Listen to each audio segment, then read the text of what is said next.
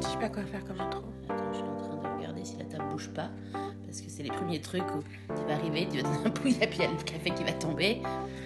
En fait, j'ai fait tellement d'intro pour Geek Avant-Garde que j'ai plus aucune idée d'intro rigolote. Bon, ça va faire ça, voilà, on va faire ça comme intro rigolote. On n'est pas réveillé, on est sur point de faire tout tomber en faisant tomber la table. C'est la loose, on a plein de trucs à dire. C'est ça Ouais, plus ou moins. Plus ou moins. L'espoir, l'espoir c'est vivre. The time right now. We feel the night is upon. Bonjour et bienvenue dans la semaine berlinoise numéro 12. Nous sommes le mercredi 7 mars et je ne vous parle pas aujourd'hui parce que demain c'est la journée internationale de la femme, mais bien parce qu'il y a trois jours il y avait les Oscars. Alors les Oscars c'est un peu un truc qu'on adore avec Marine depuis très très très longtemps. On va en parler un petit peu. Du coup tous les ans on essaie de regarder tous les films avant les prix. Cette année on a réussi à regarder les films, en tout cas moi nommé pour meilleur film. Et du coup, pour fêter ça, on a carrément fait des vidéos qu'on a mis sur YouTube. On va aussi en parler, mais du coup, on ne pouvait pas vous priver de nos retours, de nos impressions post-Oscar. Donc c'est à ça qu'on consacre ce podcast-ci. On va commencer par parler des quelques films que Marine notamment a vus depuis le dernier podcast, qui était nommé pour meilleur film. Et ensuite, on va parler de notre rapport aux Oscars. Et ensuite, on va parler de la cérémonie spécifiquement de cette année. Et puis on va parler de notre chaîne YouTube, du coup, de Oui, oui, ce que cool. t'étais cool, voilà. Alors, Marine, coucou déjà. Coucou. Alors, on va commencer chapitre 1. J'aime bien faire des chapitres maintenant. Euh, Chapitre 1, la fin du Oscar Watch. Donc, on est retourné au cinéma après avoir enregistré le dernier podcast. On a vu Phantom Thread, on a vu Call Me By Your Name et on a aussi réussi à voir Lady Bird. Est-ce que tu peux nous parler Parce que moi, donc, pour mes impressions de ces films-là, moi j'ai aussi regardé Darkest Hour. Euh, pour mon impression de Darkest Hour, euh, allez voir la chaîne YouTube, ce sera plus simple. Et pareil pour mes impressions de ces trois autres films, mais toi, tes impressions à trois, je les ai mentionnées dans les vidéos, mais j'aimerais bien que tu puisses les faire en live. Donc on va commencer par le premier qu'on a vu, c'est-à-dire Phantom Thread. Alors, Phantom Thread, je vais pas vous faire le. Je vais pas vous expliquer ce qu'est le film. Vous regardez la vidéo et puis vous allez savoir l'anti-sèche qui va vous expliquer exactement tout ce qu'il faut savoir sur le film. Moi, mon impression, c'est déjà. c'est euh, Pour le situer, c'est mon favori des Oscars. Euh, J'ai juste adoré. C'est juste une beauté. C'est un, un bijou. Enfin, et en gros. euh, donc, j'adore j'adorais déjà Paul Thomas Anderson, qui est quand même on peut le dire, un de mes réalisateurs préférés. Euh, vu que j'étais une grande fan, euh, j'étais, je suis toujours d'ailleurs, une grande fan de Magnolia, qui est pour moi un film euh, euh, Culte. culte et surtout euh, qui, peut, qui montre comment réaliser un film. Euh, C'est vrai qu'il nous accompagne depuis le début de notre amitié, en fait. ah, complètement, parce, Parce que, que c'était en c'est assez- 99. Ouais, donc c'était assez Enfin, on s'est rencontrés en 97. Mais Mais, euh, euh, il y a eu une année un peu où tu n'étais quand même pas là. Donc, Ouais. Voilà. C'était un retour de Russie et on a regardé ça. Et Magnolia, c'est vraiment un, un des films importants qu'a fait date pour nous, quoi. Ouais. Et donc, euh, Phantom Thread, euh, euh, un jeu d'acteur absolument hallucinant. C'est comment elle s'appelle? Leslie Manville. Manville? Leslie Manville. Donc, euh, J'ai écorché le nom dans la qui, vidéo. donc, qui joue Cyril. Cyril. Alors, c'est Cyril, c'est moi. pas dans tout, pas dans tout, euh, mais quand même pas mal. Euh, Yael, c'est euh, Daniel Day-Lewis, donc euh, Ray. Ray, oui, Reynolds. Ray, exprès, genre Ray. Genre, il s'appelle Ray. Bah, c'est le Non. même nom que Ray, du coup. Oui, je sais, c'est même marche. moi qui l'ai souligné, je le sais. Donc, Reynolds. Reynolds. Euh, euh, même si j'ai- bien des petits côtés aussi de Reynolds un petit peu, mais bon, quand même, elle est quand même la championne par rapport à Reynolds.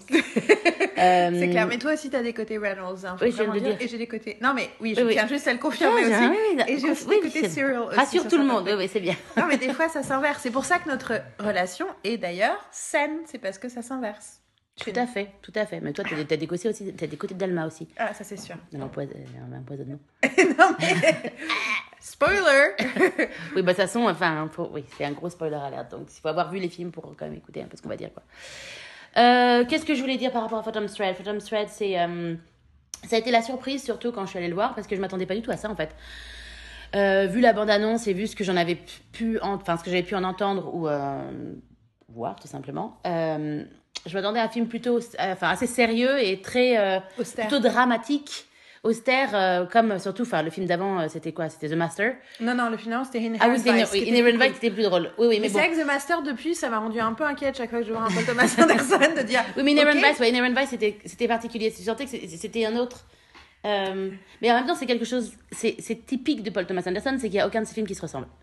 C'est-à-dire qu'il a toujours, à part une excellente réalisation, un excellent jeu d'acteur et le fait que c'est brillant.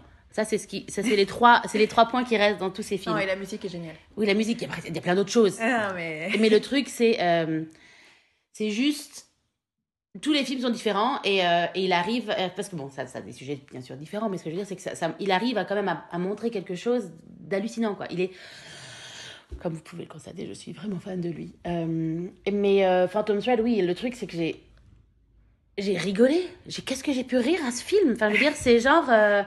Euh, en regardant la fin des Oscars, d'ailleurs, euh, enfin en regardant les Oscars, après les Oscars, j'ai re-regardé une scène. Parce qu'à un moment donné, il montre une scène, il fallait que je regarde la scène, quoi. Qui est euh, Cyril qui parle à, son frère. Et j'ai dû me le regarder avant de me coucher, quoi. Je fais genre, ah, c'est absolument. Euh, c'est génialissime. Je ne peux, pas, peux pas en raconter trop non plus, ça sert à rien. Regardez franchement la vidéo d'Yael qui vous explique exactement tout ce que tout ce qu'elle pense, mais aussi ce que je pense, parce qu'on est absolument d'accord sur tout. Euh, mais euh, allez voir Phantom Thread. Et surtout, ne regardez pas, allez voir le film euh, sans, sans, attente. et surtout sans, sans, sans, lire les critiques qui peuvent être écrites dessus qui sont complètement fausses. Alors certains, parce qu'il y a certains qui adorent, hein, mais il y a un des trucs qui a été reproché au film, c'est d'être une espèce de truc, une apologie, une apologie de difficult men et que du coup il y avait un côté de comment un homme martyrise les femmes de sa vie tu vois et pour moi c'est pas du tout ce que fait le film et il y a un euh, trio qui ils sont tous les trois assez spéciaux quoi quand même oui, ça c'est clair. Mais euh, non, et puis surtout, c'est sûr, faut pas oublier. C'est con, hein, mais je sais que je passe mon temps à parler de ça, mais il faut pas oublier qu'il partage sa vie avec Maya Rudolph. C'est pas inintéressant qu'il partage sa vie avec Maya Rudolph. il partage sa vie avec une comique, une femme comique. Il y en a pas énormément. Elle est extrêmement drôle. Elle est extrêmement euh, in your face. Mm, mm, mm. Euh, elle est multiraciale. Enfin, il y, a plein de choses dans l'identité de Maya Rudolph et de choses dont elle ose parler, dont elle a osé parler et tout, euh, y compris le soir des Oscars, euh, qui, qui informe aussi probablement la, la, vision de Paul Thomas Anderson, qui avant Maya Rudolph était avec Fiona Apple, tu vois, donc qui est aussi un. Mm, mm, mm. C'est pas comme s'il avait des femmes qui étaient dans sa vie à lui, qui étaient des petites choses. fragiles qui avaient leur langue dans leur poche. Donc voilà. Donc si vous si vous ne savez pas pourquoi Fiona Apple euh, est une femme euh, qui a pas sa langue dans sa poche, réécoutez euh, Tidal, qui est son premier album qu'elle a écrit quand elle avait 19 ans, et qui dont les paroles sont d'une maturité émotionnelle et intellectuelle hallucinante. Et ne croyez pas toutes les rumeurs qui disent qu'elle est à moitié folle, elle n'est pas à moitié folle, elle est juste trop excentrique pour l'industrie. Voilà, c'était la parenthèse. Phantom Thread, ouais, franchement, mais juste faites-vous plaisir, allez le voir. Ensuite, il y a aussi, alors je pense qu'on va d'abord passer par Lady Bird pour terminer sur Call Me By Your Name. Donc, nous avons aussi vu, grâce, grâce à une, quelqu'un qui avait une copie euh, professionnelle du film, euh, parce qu'il n'est pas encore sorti en Allemagne. Euh, il sort en avril. Ouais, il est sorti le 28 février en France. Pour la première fois, tous les films nommés pour meilleur film étaient sortis en France avant les Oscars, ce qui n'est pas toujours le cas. Et donc, nous, on a dû le voir autrement, sur une très bonne copie, mais une copie. Euh, Et dans notre salon, un screener. Donc c'est bien. Euh, qu'on nous a prêté. Alors, vas-y. Alors Lady Alors, Bird. Pareil, moi, vous pouvez regarder ma vidéo pour savoir. Alors Lady Bird, c'est le film. Euh, pour être honnête, c'est le film que j'attendais absolument, enfin pour les Oscars, parce que j'avais vu tellement de choses dessus. Euh, j'avais pas vraiment vu la, la bande-annonce, mais j'avais j'avais vraiment entendu plein de choses dessus. Puis c'est Greta Gerwig qui avait fait le film. Je veux dire, c'est euh, enfin les acteurs, enfin tout ce qu'il disait par rapport au côté, enfin surtout côté féministe, mais euh, euh, je me disais genre waouh, je suis impatiente de le voir, vraiment impatiente. Je l'ai vu dans mon salon, je ne le reverrai pas au cinéma. je veux dire, c'est ma grosse déception des Oscars. Je, je Attention, j'ai pas, je me suis pas ennuyée pendant le film, euh, ça n'est pas à ce point-là, euh, mais euh, mais c'est pas bon. C'est pas bon, c'est pas, ça, ça prend pas. C'est c'est un film qui est plat dans toute la longueur, qui, euh, qui a un côté égocentrique par rapport à son personnage principal, euh, en même temps, pour une, pour une raison, hein, euh, qui, est, qui est clair, enfin, qui est, qui est, on pense que c'est un, un, peu sur la vie de Greta Garwick, de son adolescence, etc. Mais tous les personnages secondaires sont, sont là, mais sans être là, c'est-à-dire qu'ils sont jamais travaillés Enfin, c'est plat, en fait. Il n'y a aucune histoire qui sort, c'est triste, en fait. Ça me fait pas rire. Je mm. pensais que ça allait me faire rire, parce que par rapport à la bande-annonce ou cette célèbre scène, de la voiture, euh, il te montre des trucs, mais c'est juste que comme c'est sorti de son contexte, ça peut te faire un petit peu rire ou sourire, mais en fait, quand, quand c'est dans le contexte qui, contexte qui n'existe pas, à la base, euh, ben c'est plat. Pour moi, c'est ça me résume le film, c'est plat. Pourtant, les acteurs sont bons. Enfin, je veux dire, il y a un bon, il y a un, il y a un bon jeu d'acteurs, mais qui n'est pas assez euh, poussé parce que, enfin, je pense que euh, ils sont pas assez bien euh, caractérisés, caractérisés puis guidés par la réalisatrice en fait. Il y a plein d'acteurs de, ce, de, de, second rôle qui, à mon avis, auraient pu vraiment shine, enfin, briller par rapport à leur jeu parce qu'il y avait, y avait vraiment, il y avait vraiment, il y avait vraiment quelque chose pour, pour faire un bon film. Mais, euh, mais non, mais non, elle est passée à côté. Alors c'est très rigolo parce que donc moi je ressens approximativement exactement la même chose, ce que je dis dans la vidéo.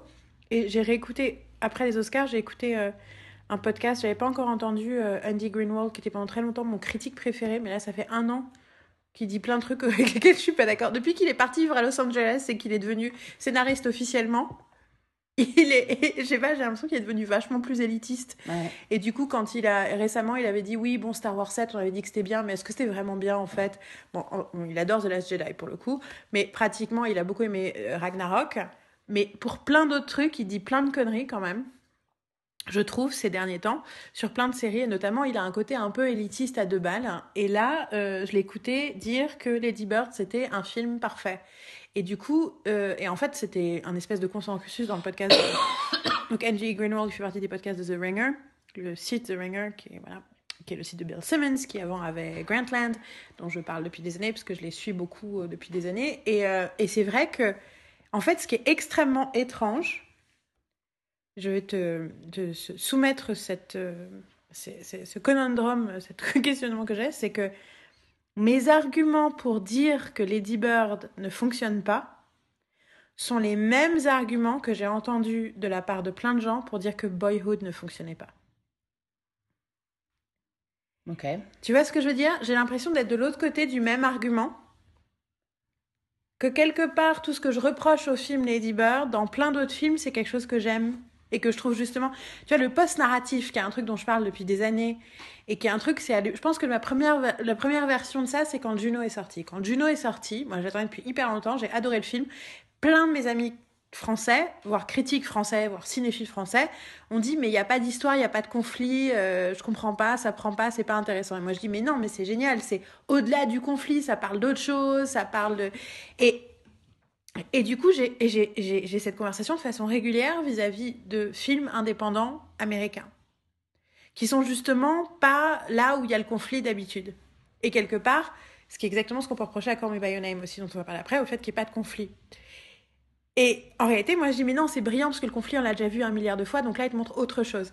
Et quelque part, tu peux totalement utiliser cet argumentaire pour défendre Lady Bird. Mm donc pourquoi est-ce que je me suis fait chier comme un rat en regardant Lady Bird? Ce que je veux Pourquoi est-ce que Lady Bird, tu vois, parce que tous les trucs qu'on vient de dire, même que tu viens de dire contre Lady Bird, tu peux vraiment les dire contre Boyhood, sauf que pour nous, c'est pas du tout. Boyhood, ça fonctionne complètement. Et c'est même magique. Alors pourquoi est-ce que Boyhood, je m'intéresse autant, pas tant en tant que, tant que fan seulement et en tant que critique, mais aussi en tant que quelqu'un qui veut faire des films et qui mhm. veut euh, écrire des histoires. Pourquoi d'un côté, qu'est-ce qui nous manque dans Lady Bird? Le temps. Qui est dans Boyhood? Peut-être. Le temps? Bah En fait, Boyhood, ça dure trois heures déjà. Donc tu as le temps de... Tu crois que le fait que le film soit trop court? Je ne crois pas. Je, je, je, je, veux dire, j'imagine. Enfin, c'est un truc. Je pense qu'il y a plus de. De matière. Ils ont, il y a plus de matière parce qu'ils ont plus le temps de s'attacher. Tu as plus. En fait, avec. Euh, ça. Boyhood, tu as le temps de t'attacher au personnage, en fait je pense. Temps, parce que s'attache au personnage dès la première image de Boyhood, alors que justement, mais tu, tu et le truc c'est que tu viens de et toucher ils ont une façon de te montrer, et puis et puis c'est un truc, la réalisation n'est pas la même. Je veux dire, Linklater, il, il, filme pas de la même façon que Greta Gerwig va, va, va filmer ses personnages. Le truc, c'est que euh, Boyhood va s'attarder sur des scènes où tu vas avoir des moments où euh, il se passe rien, mais tu peux avoir des moments où il se passe rien et avoir, euh, comme dans comme Name, des moments euh, sur une personne. Dis le plus fort parce que pour comme, comme dans Call Me By Your Name, par exemple, vu que tu en as parlé tout à l'heure en disant que c'était aussi dans le même schéma.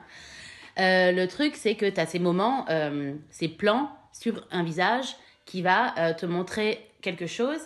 Enfin, il, il, se passe, il se passe quelque chose et ça, et ça suffit. Je veux dire, Jean Boyhood, cette scène avec le gamin qui est dans l'herbe, il se passe rien, il est dans l'herbe. Mais ça te montre l'innocence de, enfin, d'un, d'un, d'un petit garçon. C'est, c'est vraiment, ça te montre quelque chose, t'as pas besoin d'autre chose. Et, euh, et, et je suis... non, dans Lady Bird, il n'y a pas ça en fait. Il n'y a, pas ces, y a pas ces moments. Euh... Je pense que tu viens de dire deux choses intéressantes. Ouh! Ouais. mais deux arguments hyper intéressants. Un, l'argument du temps, ou au-delà de ce que tu dis. Alors c'est rigolo parce qu'en écriture de scénario, un truc qu'il faut apprendre à faire, c'est à commencer les scènes le plus tard possible et les terminer le plus tôt possible. Que dans ta tête, tu dis, ah, dans cette scène, ils vont arriver, ils vont se rencontrer, ils vont machin. Et en fait, tu penses à la scène, sauf que dans ta tête, tu as besoin de mettre en place et de, du délai du début, tu vois, du, de, de, le moment où quelqu'un frappe à la porte jusqu'au moment où la personne ferme la porte. Mm-hmm. Et ensuite, tu réalises dans l'écriture et surtout dans la réécriture qu'en fait, t'as pas besoin de voir la personne fin. Y a pas toujours, c'est pas toujours nécessaire de voir quelqu'un frapper à la porte. Des fois, ça sert à rien. Des fois, ils peuvent être directement dans le salon en train de parler. Et t'as pas obligé d'aller jusqu'à la fin de la conversation. On dit bon, bah au revoir, salut. Euh, voilà. Donc ça, c'est c'est une leçon d'écriture. Sauf que une... ce que tu es en train de dire me fait penser à un autre truc qui est hyper important, c'est les scènes sont trop courtes dans Lady Bird. C'est-à-dire qu'en fait, il n'y a pas ce que j'appellerais le emotional payoff de la scène. Ouais. C'est qu'en fait, tu, tu pousses le truc, et c'est rigolo parce qu'un des exemples qu'ils ont montré dans plein d'extraits à chaque fois qu'il y avait des interviews, des machins, c'est le moment où elles sont en train de s'engueuler en regardant les fringues dans le magasin, et que dans avant Thanksgiving et que t'as Lady Bird qui dit euh, qui dit un truc elle fait you're infuriating à sa mère et sa mère lui dit ne crie pas elle dit je suis pas en train de crier et là sa mère lui montre une robe elle fait oh, c'est parfait c'est exactement ça et du coup elle passe directement de on s'engueule à on est d'accord sauf qu'en fait la scène coupe immédiatement après et en fait tu passes tout de suite à autre chose mm-hmm. donc tu n'as et donc du coup et effectivement, tu n'as jamais l'occasion de t'attacher au personnage. Parce qu'en plus, il te montre une scène. T'as l'impression qu'elle essaye de, de donner le plus d'informations possible in a short time, dans, un, dans, un moment, dans une courte. Euh, dans un... Et à chaque fois, si tu te rends. Enfin, après, je l'ai vu qu'une fois, et je, je, ne le regarderai pas pour être sûre. c'est juste que elle, toutes les scènes, c'est que des scènes coupées de moments, et il n'y a pas vraiment de moment de silence, ou de moments où. Euh, à part quand ils dansent ou qu'il y a de la, quand il y a de la musique, tu vois ce que je veux dire, mais il n'y a aucun moment qui va s'arrêter ou un truc juste d'études. Enfin, mais c'est ça. On n'a pas, de, de on n'a de... pas, on n'a pas le temps de s'investir émotionnellement dans le film du tout en fait. Tu sautes, tu fais juste, juste de sauter. C'est un peu la, la grenouille, c'est tout, tout, tout, tout, qui saute dans les trucs ça. et qui. Euh, et c'est pour ça. Et tu pourrais. Le truc, c'est qu'elle est tout vu que euh, vu que Lady Bird euh, est quand même le personnage principal et elle le plus souvent à l'écran, tu pourrais justement t'attacher à elle au moins. Mais non, parce que euh, je trouve qu'elle n'est pas assez travaillée non plus. Elle est pas, euh, il montre pas. Euh, ça montre une, une adolescente qui euh, qui sait pas ce qu'elle veut, tu vois, genre. mais c'est aussi, c'est aussi, il y a un côté aussi tout, trop gentil aussi, je trouve un peu aussi, enfin, je sais pas. C'est parce que, je, je- je pense- je pensais Je que m'attache pas à elle en fait. je pensais que ce serait une meilleure version de The Edge of Seventeen. Non. Et en fait, c'est un film qui nous a montré à quel point The Edge of Seventeen était vachement bien. Tout à fait. Ce qu'on pensait déjà, mais là, ce qui est. Oui, parce que là, tu te sens pas. Enfin, je veux dire, ils sont censés montrer que, euh, c'est dur d'être une fille de 17 ans qui va avoir 18 ans. Oui. Et euh, tu fais. Bah, je sais pas Ok. ce qu'ils sont censés montrer en fait. Bah non, je sais pas, je sais pas parce que enfin c'est tu vois tu vois quelques mois de la vie de cette nana et en gros Non, parce que euh, surtout, il y a plein de trucs pas gérés, quoi. Le fait de l'incapacité de communiquer avec sa mère. Mais tu vois, du coup, y a... du coup c'est étrange. c'est pas assez c'est pas assez travaillé avec sa mère non plus, tu vois, ça va Oui, pas... ça va pas assez loin. Le truc c'est que il montre qu'elle s'engueule et qu'elle mais c'est que des petits moments et en gros euh, et surtout euh, genre euh, OK, elle a elle a elle a elle vit dans le the wrong side of the the, the tracks, c'est ça? The tracks. The tracks, tracks. Et donc en gros, elle dit pas dans le côté riche mais côté pauvre. Enfin, pauvre entre guillemets, parce qu'ils sont pas. C'est pas ce que j'appelle pauvre. Mais ce que je veux dire, c'est qu'ils s'attachent vachement sur ça. Et. Et c'est pas, c'est pas assez travaillé non plus. Je veux dire, c'est qu'ils disent qu'en gros, euh, il faut qu'elle fasse attention à plein de choses. Mais c'est que des petits. petits... euh, c'est- pas. C'est c'est travaillé, C'est c'est-. Mais c'est rigolo d'entendre du coup que des gens le vivent comme un film parfait. Surtout des professionnels, critiques professionnels qui passent leur vie à parler de pop culture, quoi. Et moi, j'ai l'impression que les Américains que j'admire, qui sont quand même un peu des intellos, sont en train de verser depuis quelques années, notamment à cause de tout la... En fait, de la qualité des blockbusters et de la qualité de la télévision, qui sont Mhm. du coup euh, en train de verser euh, intelligent cahier du cinéma, quoi. Ils étaient tous déjà un peu comme ça, mais du coup, du coup, à vouloir aimer les trucs euh, qui sont euh, qui ont pas beaucoup de sens ou qui sont euh, tu vois qui sont faits un peu euh, moi j'adore les cahiers du cinéma de plein de façons mais il y a quand même avait un- il y a quand même un côté dans cet esprit-là de on va renforcer des choses qui sont des visions artistiques sans je reviens toujours à il y a un essai de Susan Sontag qui date des années 60 donc euh, grande euh, critique euh, féministe mais aussi commentatrice culturelle américaine. Hein. Susan Sontag elle a écrit et donc notamment qui a parlé du camp. C'est un grand sujet mais si ça vous intéresse envoyez-moi un tweet et je vous donnerai des infos. Et elle écrit et j'ai lu un de ses articles très connus je crois qu'elle a écrit dans le New Yorker ou le New York Times à l'époque sur euh, une, une, une expo d'art moderne et en expliquant que c'était génial parce que ça n'avait on pouvait pas l'analyser et donner du sens et créer c'était pas une métaphore pour quoi que ce soit c'était juste de l'art. Elle disait mais quel bonheur d'avoir un truc qui est juste de l'art et qui essaye pas de nous dire quelque chose et en fait c'est hyper rigolo parce que tu sens que il y a tout ce, ce- ce- cette tradition intellectuelle américaine qui cherche le non-sens alors que moi en tant que française qui suis entourée de ah mais c'est de l'art donc on s'en fout depuis des décennies j'ai qu'une envie c'est qu'on réfléchisse à la métaphore et au sens et aux propos. Mais du coup, je me sens, je me retrouve de l'autre côté de la conversation. Et je pense que les gens qui trouvent ce film parfait, c'est aussi parce que, euh, quelque part, euh, c'est pas clair ce que ça veut dire. Non, mais non, non, mais après, je, je peux J'en sais rien, je me pose je- euh, vraiment. le- Mais je serais Vu le intéressant film et pour vu la façon dont c'est fait, je peux comprendre que des gens aiment en fait. Mais euh, C'est pas faut juste brancher son cerveau. Deux minutes. Non, c'est pas, c'est pas. non, Enfin, oui, je comprends. Non, en fait, euh, oui, je comprends et je comprends pas en même temps. Enfin, je veux dire, c'est, Euh, non, ça me perturbe, ça me perturbe que, que des gens puissent penser que c'est, un film c'est un chef-d'œuvre. Ouais, c'est vraiment ça. Je veux dire, euh, c'est vraiment. euh, mais c'est surtout le, le fait que mon attente par rapport à ce film était basée sur les dires et tout ce que, enfin, tout ce que j'avais pu entendre par rapport à ce film-là. Donc les gens en disant que c'était un chef-d'œuvre. Donc moi, qui ne suis pas complètement sûre de moi et qui pense que les critiques sont, euh, ont, raison, euh, je me suis dit genre, oh, euh, ça doit être génial. Et puis ça, surtout, ça te, ça te Conditionne. Ça te conditionne ton cerveau et il se dit genre euh, que c'est euh, que c'est le film qu'il faut absolument voir. Et je suis vraiment contente et je vois que j'évolue au niveau du, du, du cinéma en fait. Euh, bon après j'ai toujours été fan de cinéma donc je sais que mais mes goûts changent par rapport à tout ce que je vois etc. Et, et je suis ravie d'être déçue en fait. C'est horrible à dire mais je suis je suis je suis fière de moi en fait. Oui, de pas être tombé dans le panneau en fait. Tout à fait. Et je me rends compte que finalement, bon, il m'a fallu euh, plusieurs années pour euh, comprendre que les critiques, c'est pas euh, la, parole des dieux. Mais voilà. Mais c'est vrai que je suis assez d'accord. Je, moi, je doute des fois de mes du truc, de mes attentes et de mes opinions, parce que je me dis, est-ce que je suis pas un cliché de moi-même? Est-ce que je tombe pas toujours tu vois, classiquement, le nombre de fois où j'ai défendu des films indés américains qui n'avaient aucun sens pour certains de mes amis fran- cinéphiles français. Euh, parce que c'était ça racontait rien et tout mais je dis mais non mais c'est génial et tout et là, quelque part le fait de m'être fait chier pendant Lady Bird ça m'a confirmé ah non non les autres films que j'ai aimés je les ai vraiment aimés parce que je les ai aimés et lui je l'ai pas compris quoi donc voilà. Donc euh, euh, si vous êtes fan de Lady Bird, ne vous, ne vous sentez pas attaqué.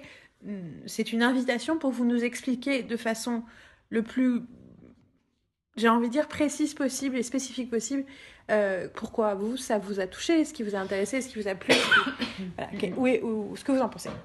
Alors, maintenant, troisième film dans la fin de notre Oscar Watch, Call Me By Your Name. Donc ça, alors juste pour vous donner une indication de mon avis, moi j'ai fait des vidéos donc pour chacun des films. Les vidéos sont entre, pratiquement toutes entre 8 et 12 minutes. Sauf celle sur Call Me By Your Name qui fait 17 minutes. Euh, voilà, je me suis un peu perdue en la faisant. D'ailleurs, j'ai changé la musique, euh, j'ai fait plein de trucs, j'ai utilisé la musique de Sophie Stevens. Enfin, je suis vraiment partie dans un délire. Donc voilà, j'ai- et je dirais que c'est aussi le film qui m'a le plus hanté. Je suis, euh, j'ai passé les trois jours d'après à être à être vraiment euh, physiquement et émotionnellement affectée chaque fois que je réfléchissais à ce film. Donc, euh, puis ça m'a, ça m'a inspiré plein de nouvelles choses. Je suis en train de recommencer à écrire un truc que je voulais écrire depuis longtemps à cause de ce film. Enfin, vraiment, euh, je, je, si j'ai un, un, petit garçon un jour, je risque fortement de l'appeler Elio. franchement, je suis particulièrement affectée. Et toi, we'll see that. On verra, on verra. qui, qui, arrive à avoir un enfant en premier si on arrive à avoir des enfants Vas-y, Marine, toi. Alors moi, Call Me By Your Name, c'est aussi, euh, on va dire que c'est mon euh, favori numéro 2. Euh, enfin, en même temps, j'ai tellement de favoris dans, ce, dans ces Oscars. J'ai tellement, les films ont tellement bouleversé en fait. C'est ça, c'est les films ont bouleversé cette année. Il y avait tellement de, de choses différentes. Pardon. Enfin, 5. Parce que sur les 9, il y en a 5. Oui, il y en a 5 qui m'ont bouleversé. Donc je pensais un sixième, mais le sixième, voilà, euh, c'était Lady Bird. et donc, euh, donc Oliver Name, c'est euh, moi aussi, ça m'a. On est allé le voir samedi dernier.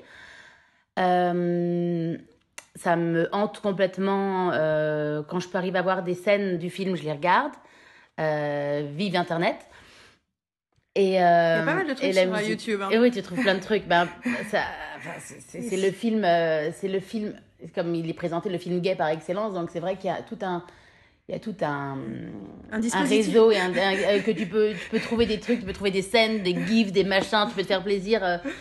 Et puis, euh, rien que le, le, trailer à regarder est très agréable parce que ça te remet directement dans le film en fait. Parce que vu que c'est avec la musique de Sufjan Stevens, t'écoutes la BO, t'es dedans et je veux dire, tu fermes les yeux et tu, tu te retrouves sur des routes en Italie, t'es en vélo sur une route en Italie et voilà quoi. C'est le truc. Donc, pour les trucs sur YouTube, je tiens d'ailleurs à dire que moi, je lisais la musique de Stephen Stevens dans la vidéo et que YouTube l'a tout de suite remarqué. Enfin, j'ai écrit, euh, tu vois, j'ai mis le lien pour acheter la chanson, pour acheter la BO dans mon truc et tout. Et puis, j'avais écrit que je, je... ça ne m'appartenait pas. Mais ils ont tout de suite repéré le truc et avec des règles très claires en disant vous avez le droit d'utiliser la chanson. Enfin, le, le propriétaire des droits vous donne le droit d'utiliser sa chanson, juste vous pouvez pas vous faire d'argent avec cette vidéo. Ce qui paraît logique, mais du coup, je dis c'est hyper intelligent de leur part de la rendre. Euh, disponible. Moi, je pense que c'est voilà, c'est quand on fera des films, il faudra qu'on fasse pareil. Donc, euh, donc oui, donc le film, euh, bon, euh, les acteurs sont fabuleux. Timothée Chalamet est, est, sublime. bon, je... Armie Hammer. Armie Hammer, il n'y a même pas besoin d'en parler. Je, il représente la, un peu le dieu grec. C'est un peu ça en fait. Et mais ça pourrait ne pas nous plaire, un dieu grec. Hein. Ça ah, pourrait, ça pourrait ne pas nous... Non, c'est clair. Mais ce que je veux dire, c'est que euh, c'est l'histoire d'un premier amour. Euh, c'est l'histoire... Euh, ça se passe dans un milieu... Enfin, ils sont dans un milieu privilégié, mais enfin, ça se passe... C'est extérieur un peu au monde parce que c'est en Italie, dans une petite ville. Donc, ils n'étaient pas confrontés à toute la... Toute la... Hum, enfin je vais dire méchanceté du monde enfin toute la toute la, réalité toute la réalité en fait du monde. T'es es dans un c'est des vacances en Italie dans un petit village et en fait quand tu vois le film c'est pas de toute façon le sujet n'est pas euh, c'est pas le sujet c'est sûr c'est un amour euh, en été euh, qui va durer un été et et cette innocence, c'est euh, c'est absolument magnifique. À chaque fois que j'en parle, euh, j'ai envie de retourner le voir. D'ailleurs, on y va ce soir, euh, on y retourne à 22h, parce qu'on s'est dit que ça nous fera plaisir de le revoir une deuxième fois sur grand écran. c'est juste les, les seconds rôles, enfin, tout est absolument magnifique. Je veux dire, c'est un. T'as juste envie. Déjà, premièrement, t'as envie de partir en Italie. T'as envie de partir en vacances. le, le film arrive à, à te donner la chaleur de l'Italie dans la salle. Euh, donc déjà, c'est que c'est bien filmé, ça, enfin, tous les bruits, tous les, euh, tous les arbres fruitiers. Euh... Oui, après, ça certains fruits, certains fruits, d'autres après, tu en mangeras peut-être moins. machin. Tout de suite, Mais des abricots, hmm, les abricots, les jus d'abricots. c'est clair. pour la pêche, on verra plus tard. Oui, mais non, c'est très, c'est poignant, c'est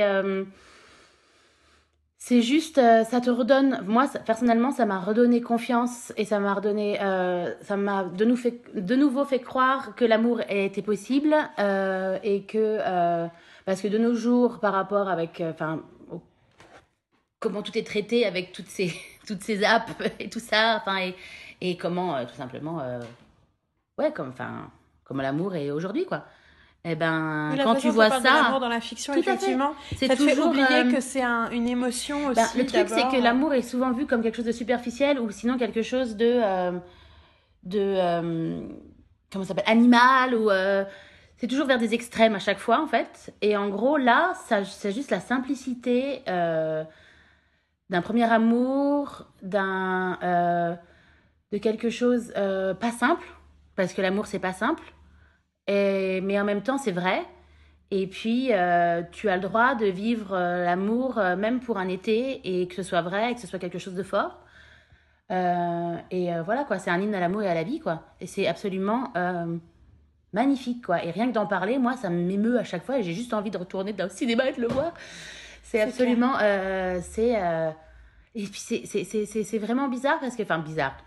C'est pas bizarre, mais c'est juste le fait de parler du film, ça me calme tout de suite en fait. Et le, je pourrais regarder le film, c'est un film, c'est vraiment un film bon quand, euh, quand vous avez peur de quelque chose, enfin genre euh, tu te sens, tu te sens pas bien, tu, tu regardes même Bayonnet, mais euh, c'est pas un film, c'est pas un film happy dans toute ça, dans, dans, dans, dans, tout le film. Je veux dire, c'est, c'est, vous allez pleurer les larmes de votre corps si vous, si vous avez un cœur. Et puis, je veux dire, c'est pas le film facile, quoi.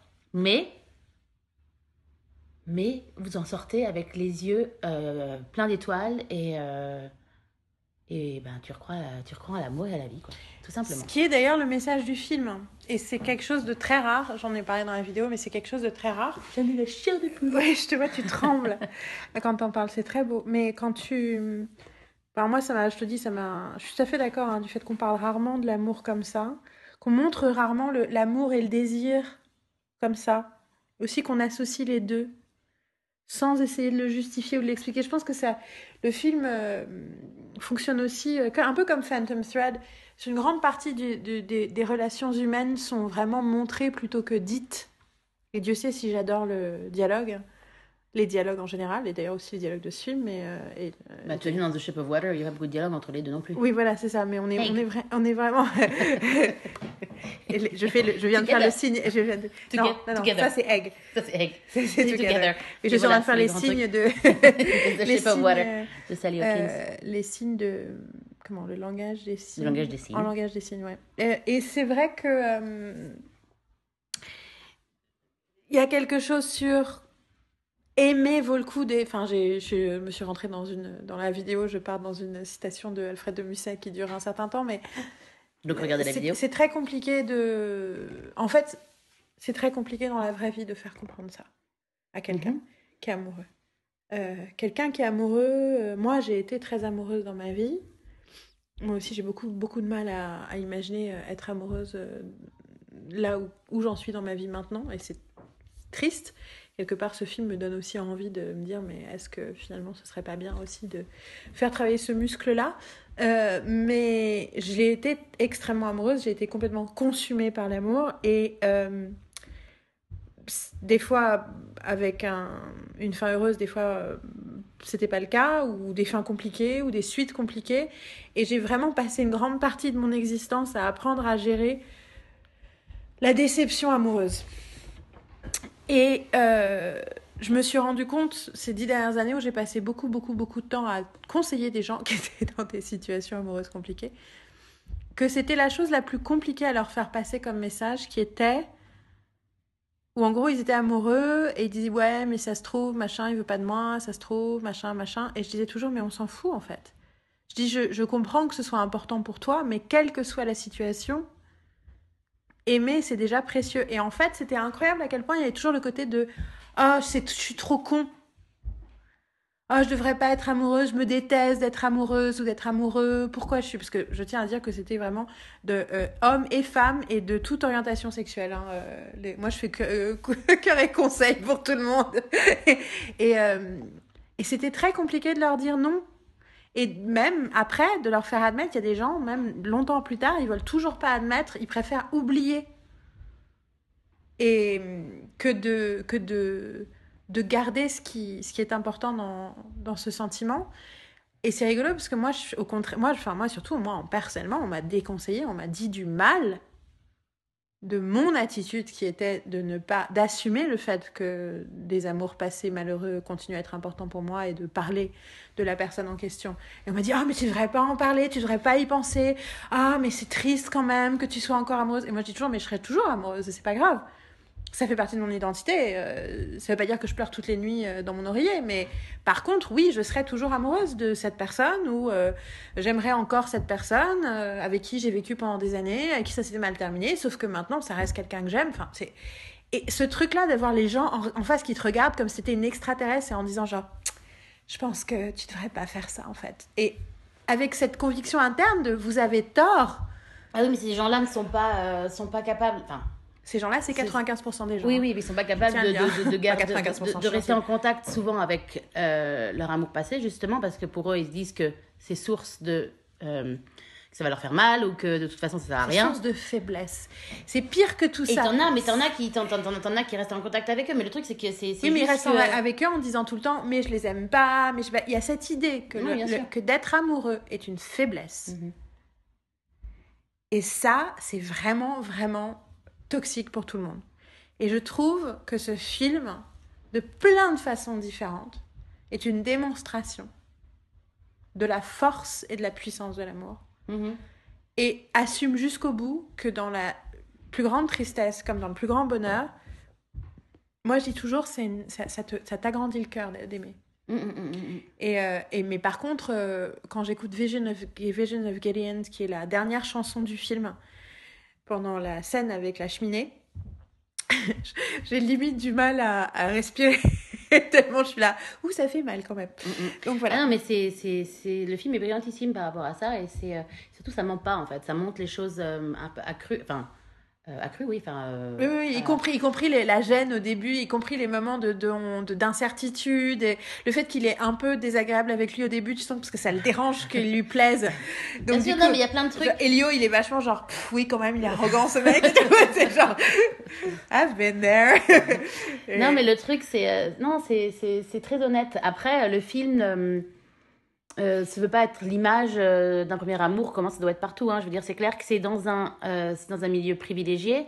Et, et, et le fait que ce soit mis justement en Italie, dans une petite ville, et que ce soit. Ça montre vraiment que c'est, c'est extérieur à la. À la réalité. Ça, ça, montre limite que c'est comme un, un conte, un conte d'été, tu vois. Genre, c'est le conte d'été avec cette innocence et justement où tu n'as pas la société qui, euh, qui va polluer, euh, polluer tout ça en fait. parce que, les parents sont très open et je veux dire, c'est dans, ils font, enfin, le, c'est dans un monde d'art, euh, d'archéologie, donc, donc référence aux dieux grecs et aux, muscles, etc. Donc c'est, ça va bien. Et les parents sont très compréhensibles. et, Au contraire, les parents et les parents, ils sont, enfin, je veux dire, c'est c'est un milieu, c'est un milieu qui te, qui, qui, pousse. Enfin, je veux dire, c'est clair que euh, c'est pas partout pareil. Enfin, c'est pas comme ça. Enfin, c'est rare. C'est quelque chose de rare. Mais euh, et c'est, mais, ça montre aussi que cet amour-là est comme ça. Enfin, c'est rare parce que justement, pas, pas grand monde, comme tu disais tout à l'heure, enfin, ne se laisse euh, justement vivre des choses comme ça parce que c'est quelque chose de. fait peur. fait peur. Et le truc, c'est que c'est marrant parce que j'en ai parlé. Enfin, j'en, ai parlé avec. je suis comme entourée de beaucoup de personnes gays dans mon entourage. Et, euh, et les gens disent, euh, quand je dis que j'ai adoré le film, ils me regardent genre avec des yeux. Euh, je parle de Quincy par exemple, qui me fait, je fais, oui oui, j'ai adoré le film, j'ai trouvé ça magnifique et et, et vu sa réaction, je fais, bah écoute, c'est pas ma faute si t'as pas, enfin je veux dire, je sais pas pourquoi t'as pas aimé. Il fait, ah non mais à la tête. Genre, j'ai trouvé ça bien. Et le truc, c'est que euh, j'ai pas eu le temps d'en parler plus avec lui, mais j'en ai parlé aussi avec Troy. Mais c'est juste que euh, ils disent c'est facile, euh, ils disent que c'est un film facile parce que ça montre. Je fais, je, leur dis mais mais ça ça se veut pas ça se veut pas être un message euh, pour l'homosexualité ou expliquer comment comment ça fonctionne et que tout le monde doit apprécier et accepter l'homosexualité. Ça montre juste une une page une romance d'un conte d'été quoi. C'est un conte d'été quoi. C'est juste faut se permettre de partir de de lâcher lâcher prise et de se laisser aller avec ce film. Il faut arrêter de penser à ce que la société va penser de ce film. Tu vois ce que je veux dire? C'est genre, en gros, euh, Oui, mais, oui, mais non, parce que c'est pas possible que ça se passe comme ça. Il y aurait forcément eu des gens en Italie qui sont arrivés avec leur fourche. Non, mais tu vois, ils se rendent pas compte que ce film-là, il a été fait 250 millions de fois, surtout. Non, mais. Parce qu'en fait, la- la- le problème, c'est intéressant parce que ça voudrait dire qu'ils voudraient utiliser. Après, ils m'ont pas dit ça. Hein. Non, non, mais. juste. tu- Non, non, mais il faudrait utiliser l'excuse de raconter une histoire d'amour pour parler de la condition gay. Mhm. Alors que ce que fait ce film, c'est d'utiliser la condition gay comme excuse pour parler d'amour et de désir. Tout à fait. Et je trouve ça politiquement vachement plus important de le faire dans ce sens-là Tout à fait. euh, que dans l'autre. Et surtout, après, en plus, on s'en fout, il y a plein de films. Il se trouve qu'en plus, c'est plus rare de voir un film homosexuel qui ne parle pas des problèmes de l'homosexualité, mais qui parle aussi de ce que c'est que le désir. Mhm, euh, homosexuel. Et puis j'ai toute une théorie euh, que j'ai commencé à développer dans la vidéo, mais que j'ai fini de développer après la vidéo. Dans la Donc, vidéo, regardez la vidéo Voilà, dans, donc dans la Pause. vidéo, je parle du fait Regardez la pause, la vidéo. et revenez après. Dans la vidéo, je parle du fait que c'est intéressant que des que voilà que de- du phénomène de que la fanfiction qui parle de deux personnages masculins Ah qui oui. se qui couchent ensemble dans euh, des séries euh, soit souvent écrit par des femmes et je me posais la question sur cette, cette fascination des femmes vers envers la, la science-fiction euh, la fanfiction gay et je me suis entre-temps dit que euh, les femmes qui écrivent de la fanfiction, mais aussi les fans qui écrivent, par exemple, je pense toujours, je pense aussi euh, à l'auteur de, j'oublie son nom là tout de suite, mais euh, Charlene Harris, qui a écrit, euh, qui écrit des tonnes de trucs de cul de science-fiction, enfin de science-fiction, de fantastique, Mhm. donc qui a écrit euh, le, les- Stackhouse. Qui, c'est- qui est la base de, de True True Blood. Et qui écrit très très bien le Lady Porn euh, et euh, qui est aussi euh, qui parle aussi du fait qu'elle parle de ses fantasmes. Pense qu'elle est mariée, mais c'est une nana qui est un peu grosse, qui ressemble clairement pas à la prom queen, à la fille la plus populaire du lycée. Et j'ai toute cette théorie sur les filles qui sont, dont je fais partie, qui n'ont pas connu le regard des hommes avant 16, 17 ans, 18 ans. Donc du coup, qui ont vécu toute une partie de leur adolescence en étant dans l'ombre et en voyant les garçons qui parlaient aux autres filles et qui ne parlaient pas à toi, et comment du coup ça te changeait ta hiérarchie dans la classe, surtout en tant que parisienne particulièrement. Et je pense que ça a, changé mon rapport au désir et aux relations sentimentales. Je, parle parole évangile, pour bien sûr les cloches sonnent. Euh, ça a changé mon rapport au désir et aux relations sentimentales pour le restant de mes jours. Je pense qu'il y a vraiment deux catégories de nanas. Il y a celles qui ont vécu ce truc, ce truc de cette espèce de rejet de la société très jeune, et celles qui l'ont pas vécu, et celles qui l'ont pas vécu ont autant de problèmes, mais c'est pas les mêmes problèmes. Et je pense que du coup, dans cette catégorie de nanas qui ne se sent pas comme traditionnellement désirable, et où du coup, qui toujours s'inquiète de est-ce que, oui, mais est-ce que je vais lui plaire? Est-ce qu'il aime bien les filles comme moi? Parce qu'il n'y a pas une évidence sociale de moi, une fille comme moi, les mecs ont spécifiquement toujours envie de coucher avec moi. Alors je sais qu'après, on apprend dans la vie que en fait les mecs ils veulent coucher avec n'importe qui. C'est pas toujours vrai déjà. Et puis ça veut pas dire qu'on est dragué de la même façon. Et euh, voilà. Et moi j'ai vécu différentes périodes de ma vie de façon différente par rapport à ça. Mais en tout cas c'est un truc qui fait partie de ma façon de réfléchir au désir Mhm. et à mon interaction sociale vis-à-vis du désir. Et du coup toujours me demander est-ce que c'est possible que cette personne soit en train de me draguer ou pas parce que je suis pas sûre. Alors après, il y a des filles sublimes qui ont toujours été sublimes qui se posent les mêmes questions. hein.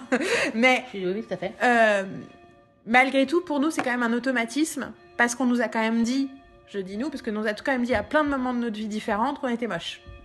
Ou qu'on n'était pas la nana, ou qu'on était- n'avait pas, euh, qu'on serait pas, y compris de façon gentille, genre, non, mais si tu, te- si tu faisais un, porter un peu plus de maquillage, peut-être que ce serait mieux, ce genre de choses. Avec 10 kilos de moins, euh, tu Voilà. passerais plus facilement. Bon, moi, généralement, on me dit rarement que je suis moche, mais, on mais effectivement, le, le côté de Ah, mais pourquoi tu prends pas plus soin de toi? Ah, t'as pas de mec? Ben oui, mais si tu t'habillais autrement, enfin, ce genre de truc. Oui, toujours un truc. Qui euh, part du principe que je suis désespérée parce que j'ai pas de mec, ben bon, Non, passons. qui part du principe que des problèmes surtout. Et, mais du coup, qui te donne cette idée tout le temps tu ne peux pas à t'attendre à ce que quand un mec te regarde, il a envie de toi. Ce qui est quand même, soyons clairs, c'est un truc de base. Et je pense que ce sentiment très spécifique est un sentiment partagé par la communauté homosexuelle. Je pense que quand tu es homosexuel, surtout pendant très longtemps, quand c'était plus compliqué d'assumer ouvertement ton homosexualité, quand tu croises un mec qui te plaît, tu te dis ouais mais est-ce qu'il est-ce que moi je vais lui plaire? Est-ce qu'il aime bien les gens comme moi? Donc nous, c'est est-ce qu'il aime les filles comme moi? Parce que nous, clairement, toi et moi, on a selon les critères euh, normaux plus des kilos en trop. Donc on parle du principe, ok, il y a des mecs qui aiment les filles rondes, mais est-ce, que lui, ça fait partie de ces mecs-là? Et de la même façon, est-ce que ce mec-là est homosexuel? Donc est-ce que quand il me regarde et qu'il a l'air sympa, Est-ce que c'est parce qu'il me drague? Ou est-ce que c'est parce que... Alors, bien sûr, le gay dark existe, mais je pense que surtout, encore dans les années 80-90, où c'était moins une évidence d'assumer d'être gay, même si tu dis dans ton gay dark, tu dis « Ouh, je crois qu'il m'aime bien », je pense qu'il y avait quand même un côté, t'es pas complètement sûr.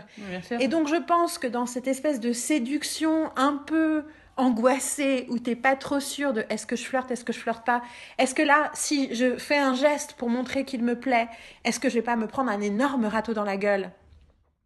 Ce truc qui est, vraiment toujours lié pour nous autres, mm-hmm. et je pense que les nanas qui écrivent de la fanfiction font partie de la même catégorie, est-ce que c'est pas exactement la même chose que ce que ressentent, ou ce que ressentaient en tout cas, une grande partie des hommes homosexuels? Bon, les femmes aussi, mais comme on l'a dit, les femmes, c'est encore une autre catégorie, parce que les, interactions sociales sont pas exactement les mêmes.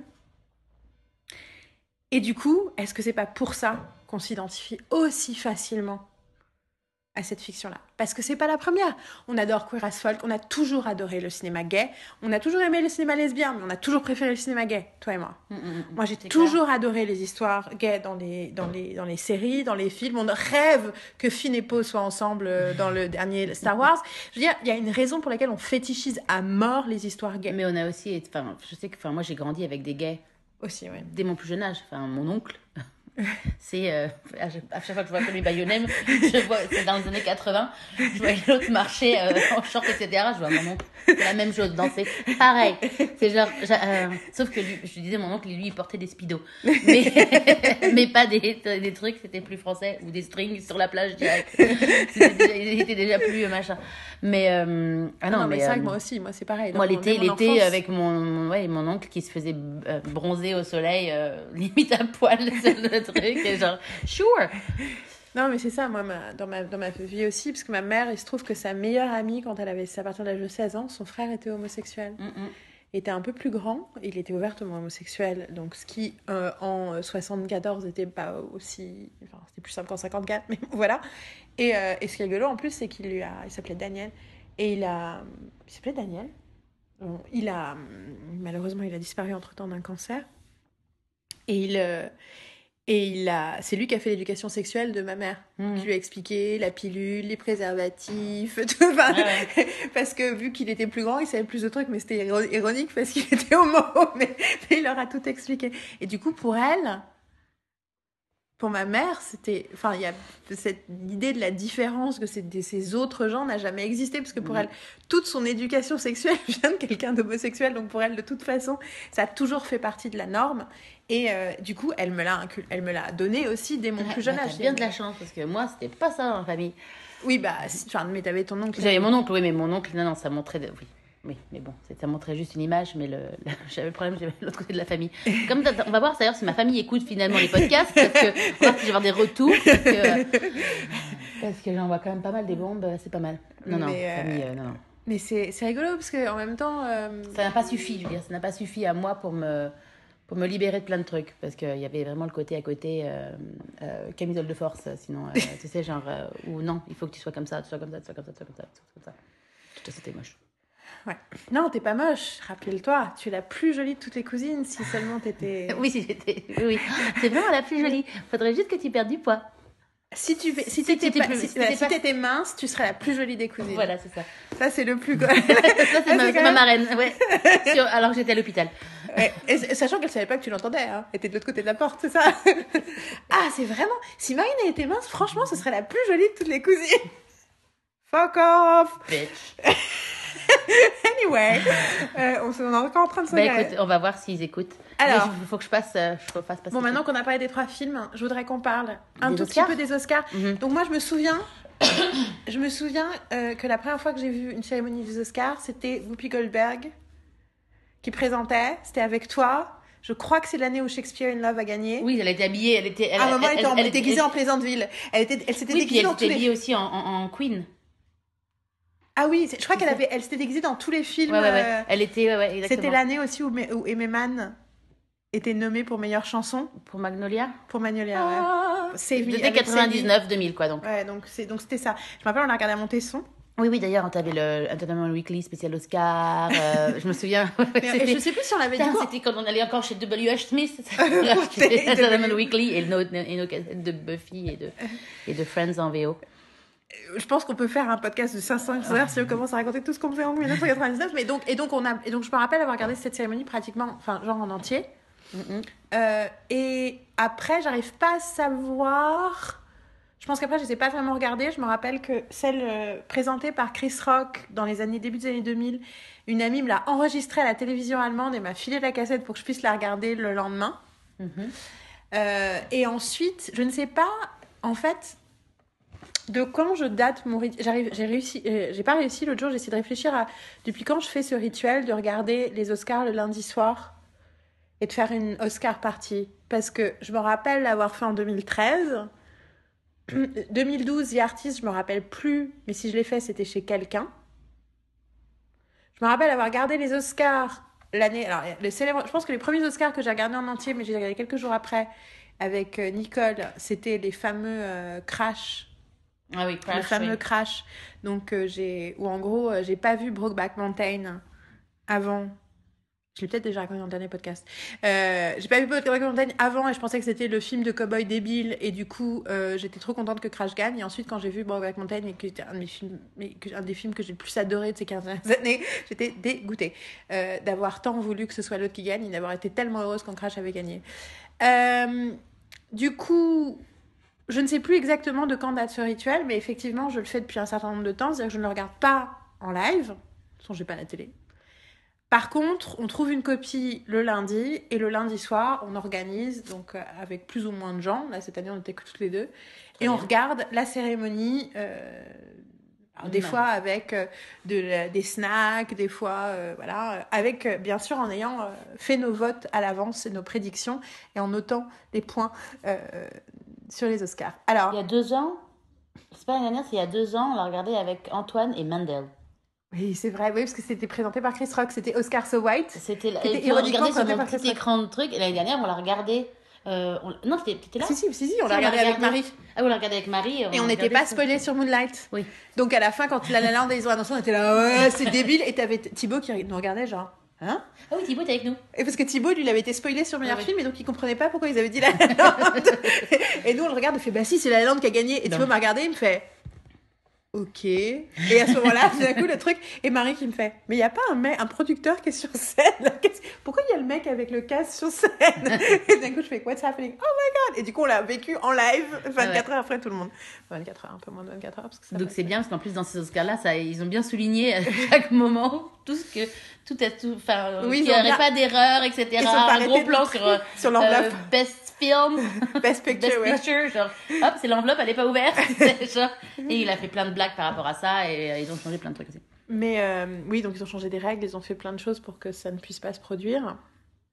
Et À surtout, nouveau. ils ont euh, le truc qui est super, c'est qu'ils ont réinvité, enfin euh, redemandé à Faye Dunaway et alors attends, ah, juste, parce que justement, parlons de, la, parlons, de la, parlons de la- Oui. donc- On- on- nous nous perdons. Donc, nos Oscars, donc voilà, notre rapport aux Oscars, tous les ans, on essaie de regarder tous les films, on essaie de voter, on essaie de prédire, on aime les Oscars, même si, à plein de niveaux, les Oscars sont débiles sur plein de trucs, ils donnent pas les prix aux bons films. Mais c'est quand même une, une- c'est aussi une façon, tous les ans, je trouve, de, de rattraper les films dont tout le monde va parler, de, enfin, je sais pas, je trouve ça fun de le faire. Oui, et puis enfin, surtout, en plus, c'est Kimmel qui, qui, qui, qui présente. il- Oui, oui, non, mais Et là, ça je parle pas de année, je veux dire en général, le fait de faire une Oscar Watch, et ça, parce que ça pourrait être.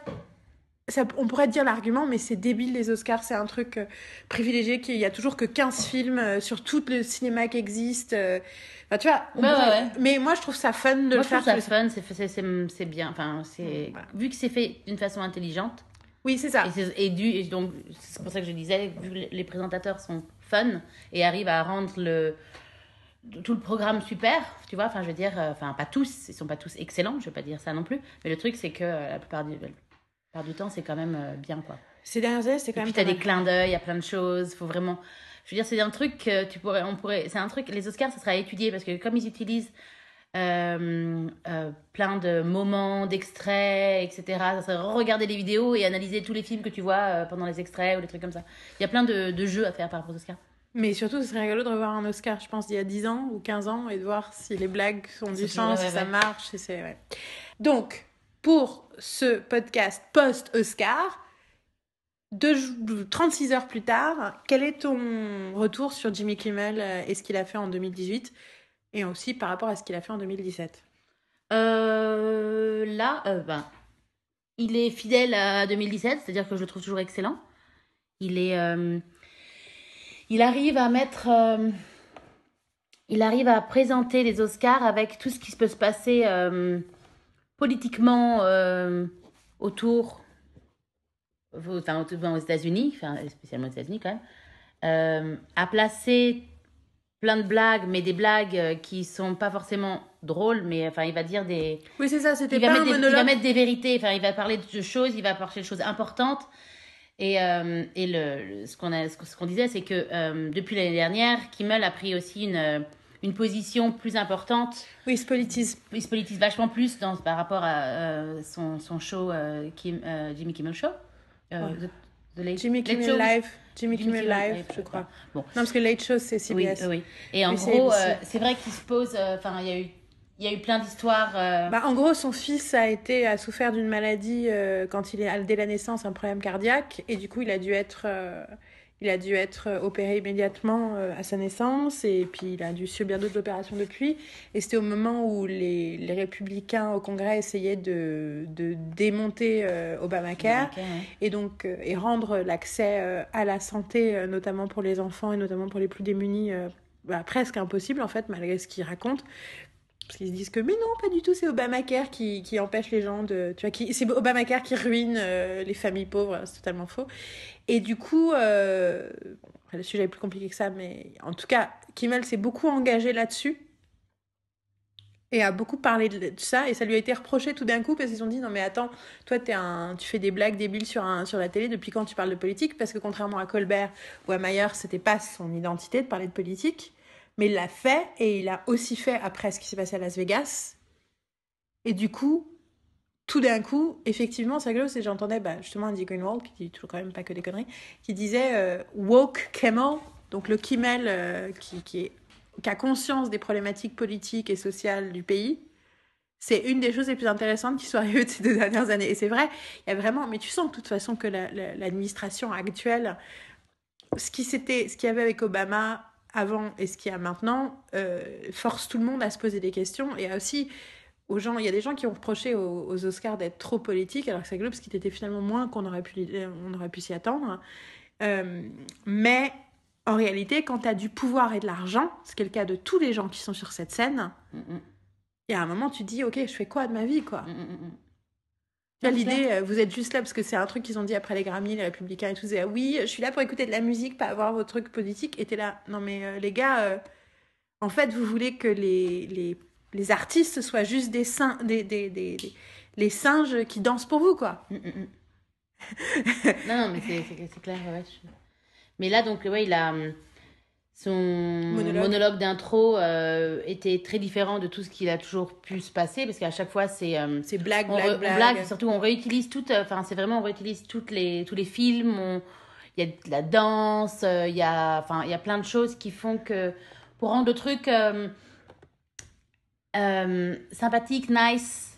Euh, c'est la fête, c'est joyeux. Quelque chose de fort quand même, tu vois, c'est toujours comme. Enfin, il montre un bon. Un bon euh, Enfin, la dernière fois, c'était, c'était, la... c'était avec la La Land. Ça, ça, ça ouvrait dans C'était. sur la route Sur la route, etc. Non, c'était pas la. Non, ça, c'était les, Golden, Golden Globes. Ah oui, merde, c'était Golden Non, c'était. L'année dernière, c'est Justin Timberlake. C'est Justin Timberlake qui chante. Oui, c'est Justin Timberlake qui chante Can't Stop the Feeling. Ah, Ou est-ce que ça, c'était ça les Golden Globes Attends. La Golden Globe, c'est pas avec euh, Fallon? Non, c'était pas avec Fallon non, Parce que si c'est Fallon, il y avait des grandes chances que ce soit Justin Timberlake. oui, ça c'est clair. Genre... Euh, mais euh, oui, alors je sais plus. Bon, attends, je vais vérifier sur internet, mais il me semble que, que Can't Stop the Feeling, c'était le, le fait que le. Oui, oui, parce que je me rappelle qu'après, dès le départ, j'étais en train de danser sur mon truc. Parce que je me rappelle qu'il y avait Marie à côté. Bon, bon, à, à, voir, on, on, on, on, vous dira ça. En tout cas, euh, là, le monologue est beaucoup plus euh, posé, euh, avec tout, en plus, tout, tout, ce qui a pu se passer avec Me Too, Time's Up, et c'est quoi le troisième? Bah c'est non c'est bah il avait, il avait, dit autre chose. Bah ah oui ah oui oui Never Again. Never Again. Qui est les, les gamins de Parkland exactement Never Again. contre donc en gros il a, il a, il a, il a posé, il a posé.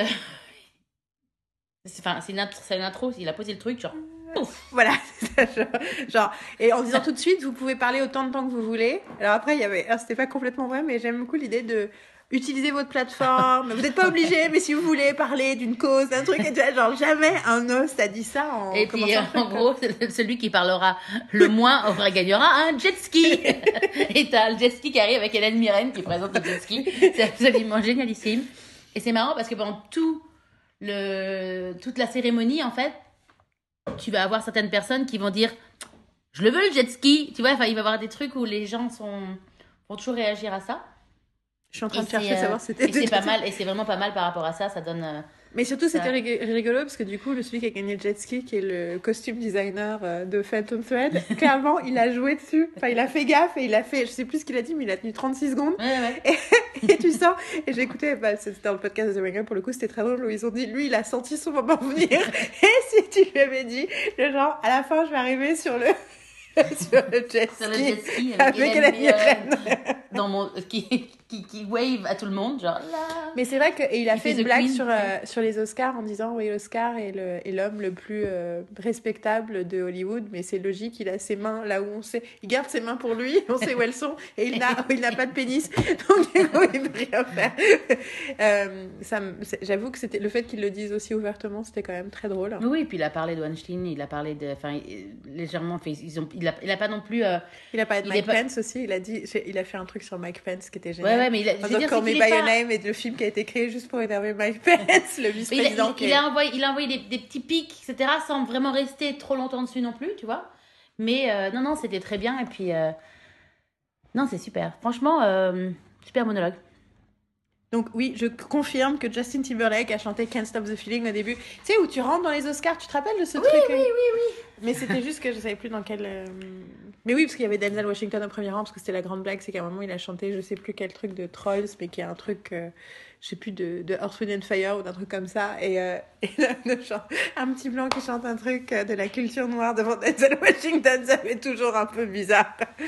Mais oui, oui. Donc, euh, donc oui, pas de chanson, pas de. Il y avait, enfin, il y avait un truc très drôle au début. Ils ont joué sur le côté des 90 ans en montrant de- un truc en noir et blanc et en montrant des images d'époque et en les mêlant des, misages, des, des images d'aujourd'hui. Il y avait la blague très drôle sur Armie Hammer, moi, qui m'a fait beaucoup rire, qui était euh, Armie Hammer créé euh, le jour où une sorcière a jeté un sort à une poupée Ken.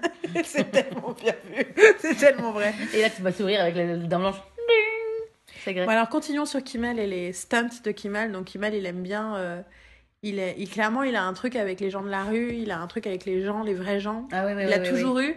Et du coup, l'année dernière, il avait fait venir un quart de touriste. Ouais, un quart de touriste qui est arrivé de premier rang avec euh, Meryl Streep, euh, il y avait euh, Denzel Washington. euh, euh, Genre, les mecs ont fait leurs selfies et tout. Et, et cette année, il a décidé de faire autre. Alors, c'est rigolo parce que cette année, la façon dont il l'a fait, je trouve ça intelligent parce qu'il y a aussi un truc où il n'a pas imposé. Oui, oui, tout à fait. Les gens, part, il y avait des euh, il y avait- des- il y avait- il y avait des euh, vol- il a volontaires. demandé aux volontaires et donc il a fait le contraire. Il a dit voilà, il y a une salle de cinéma En de l'autre côté ouais, de la ouais. rue. Ils, ont, euh, ils sont en train de regarder Wrinkle in Time. en plus, j'aime bien parce que pub, ça on va reparler Ouais, sur la, la, la représentation des films non nominés qui, sont, Mm, mm. qui étaient quand même Oui, présents là.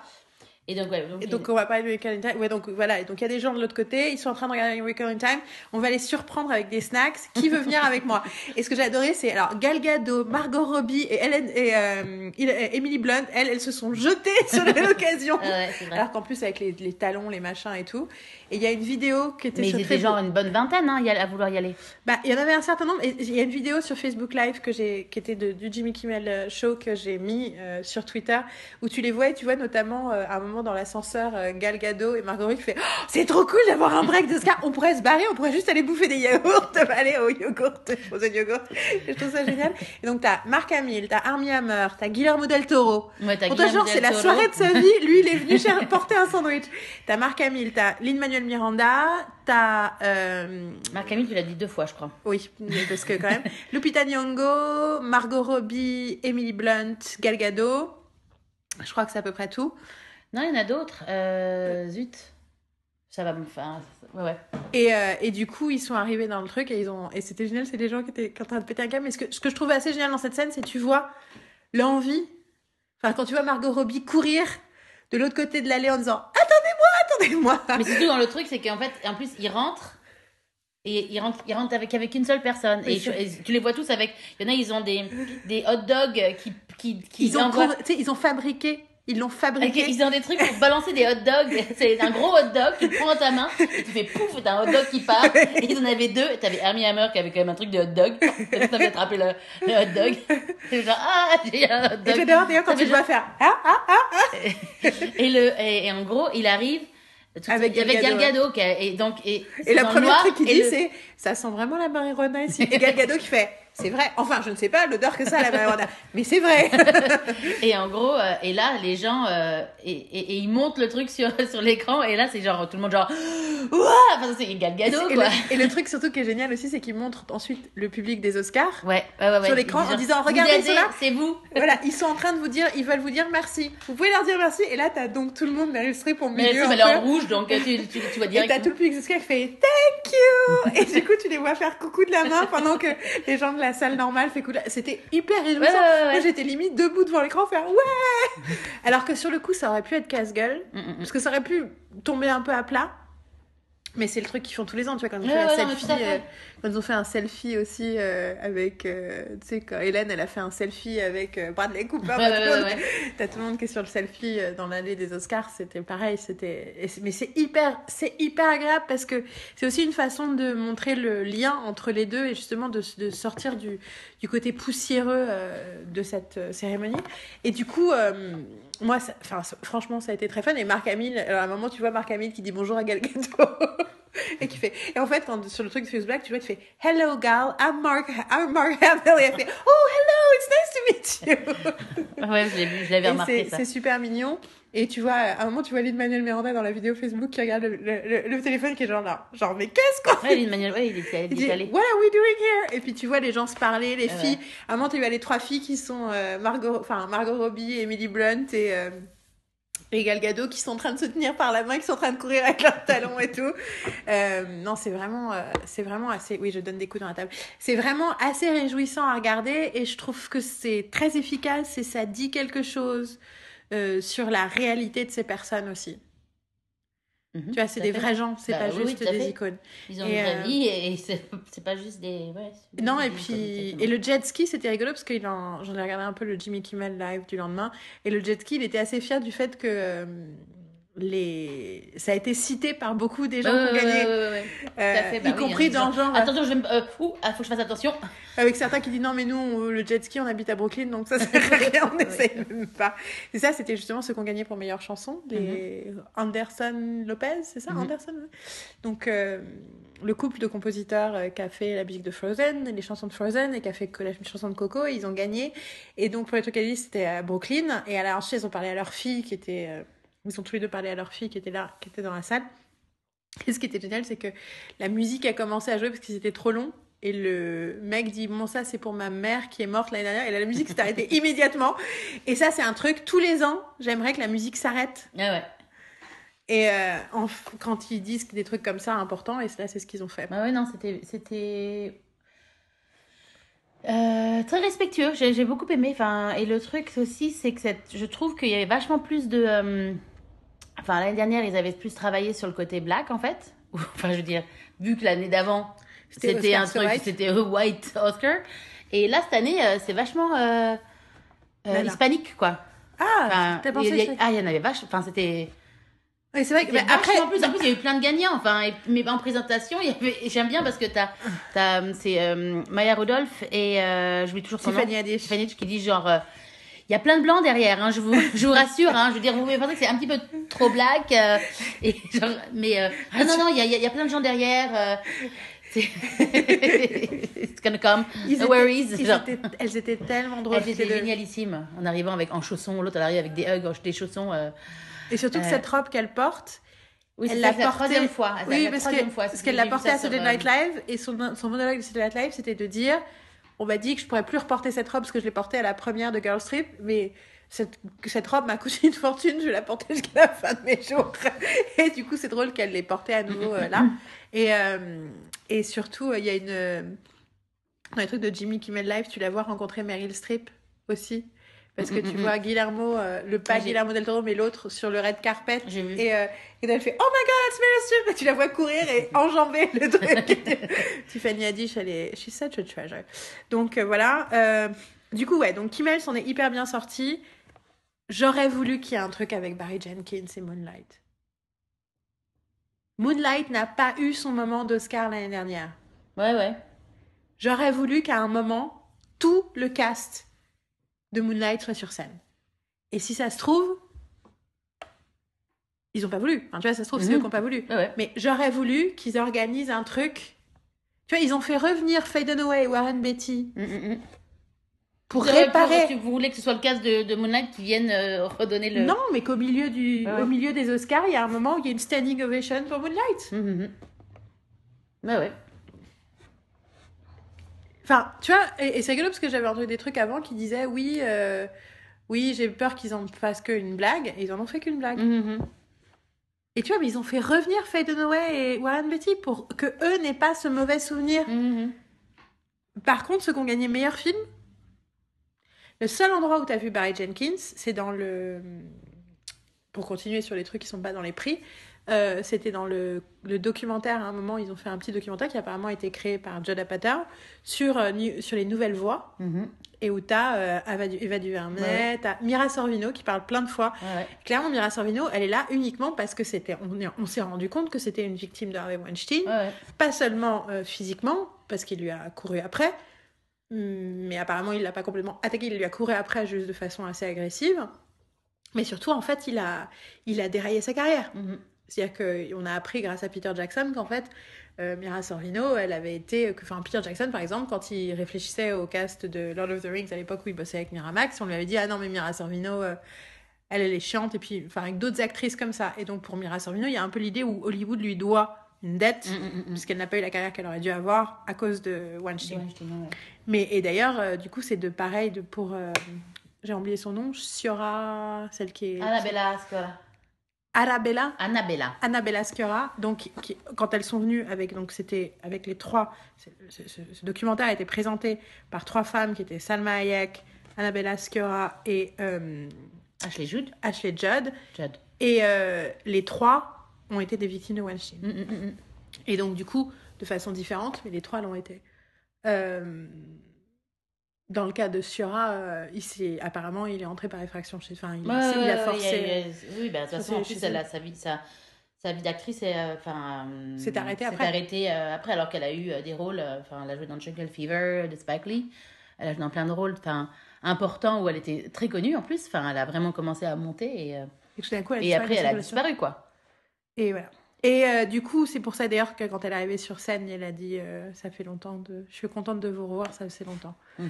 Euh, et en gros, dans ce documentaire, une des personnes qui, était, qui, a, eu le plus, qui, a, fait le, qui a le plus marqué, je trouve, c'était Kumail Nanjiani. Mm, ouais, il était génial.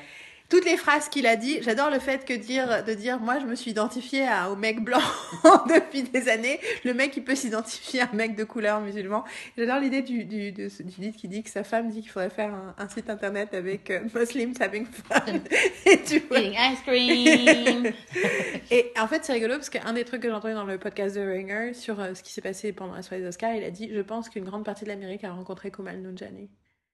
Que pour plein de raisons, Kumail Nanjiani, c'est pas quelqu'un qu'ils connaissaient, parce qu'ils ont mm. pas vu The Big Sick, enfin, tu vois. Ouais. Et que tout d'un coup, là, ils ont appris à connaître ce mec-là. Effectivement. Et je pense que c'est vrai pour Tiffany Haddish aussi. Ouais, ouais, mais c'est bien en plus, euh, même quand il présente. Et justement, il a présenté aussi, il était avec Lupita Nyong'o. Ouais. Ils ont parlé du fait qu'ils étaient tous les deux immigrants. Ouais. Ils ont parlé du fait qu'ils étaient des dreamers. Enfin, il y a vraiment tout un truc sur l'immigration qui était aussi une Moi, thématique. Moi, je suis de, moi, je suis de Bangladesh. Et de l'Iowa. et de l'Iowa, deux, deux, deux, deux, deux pays que vous ne pouvez pas. euh, Deux endroits que les Américains ne savent pas mettre sur une carte. une carte, ouais, c'est ça. C'est pas Bangladesh, c'est le Pakistan. C'est Pakistan, c'est Pakistan. pakistanais. pakistanais. Autant pour moi. Euh, et du coup, euh, surtout qu'en plus dans ce Big Sick, il te le montre parce qu'il a pas de parler de l'histoire du Pakistan. Oui, c'est vrai. Il a son spectacle où il explique. ah, qu'est-ce que c'est bien, The Big Sick. Euh, pour ceux qui qui n'est pas sorti au cinéma en France, hein, je confirme. hein. Oh, quelle connerie. parce que c'est Amazon Studio en fait, et il y a une, un bis-bis entre Bah, les. écoutez. Donc The Big Sick est sur Amazon. Vous pouvez l'acheter, regardez-le, c'est génial. Et euh, du coup, ça aussi c'était vraiment cool. Et il y a le fait que Black Panther était partout. Ouais. Ils ont pas arrêté. Ils ont clairement invité tout le cast, alors qu'ils ont aucune raison de les inviter. À part Oui, présent- personne n'a Ils ont présenté. présenté plein de trucs. Non, il y a Ouais. juste Chadwick Boseman qui a présenté un truc, mais sinon Black Panther, qu'ils ont présenté quoi d'autre? Lupita? Ah oui, Lupita, effectivement. Oui, non, il y a Lupita qui a présenté, mais il y avait par exemple, il y avait, euh, j'ai encore oublié qui a, son nom, remis- qui a mais mis la, la mode des lunettes quand même. et Laura Dern aussi. Euh, elles avaient toutes les deux leurs lunettes. Euh, D'ailleurs, c'est intéressant parce que c'était pas leurs lunettes spécialement quand elles étaient dans le, dans le public, Mhm, mais, mais par contre, les- pour montrer sur scène, elles ont Oui. monté. Mais c'est hyper fort, c'est Ouais, ouais. hyper fort comme trend des nanas qui Mhm, mettent leurs mhm, lunettes sur scène.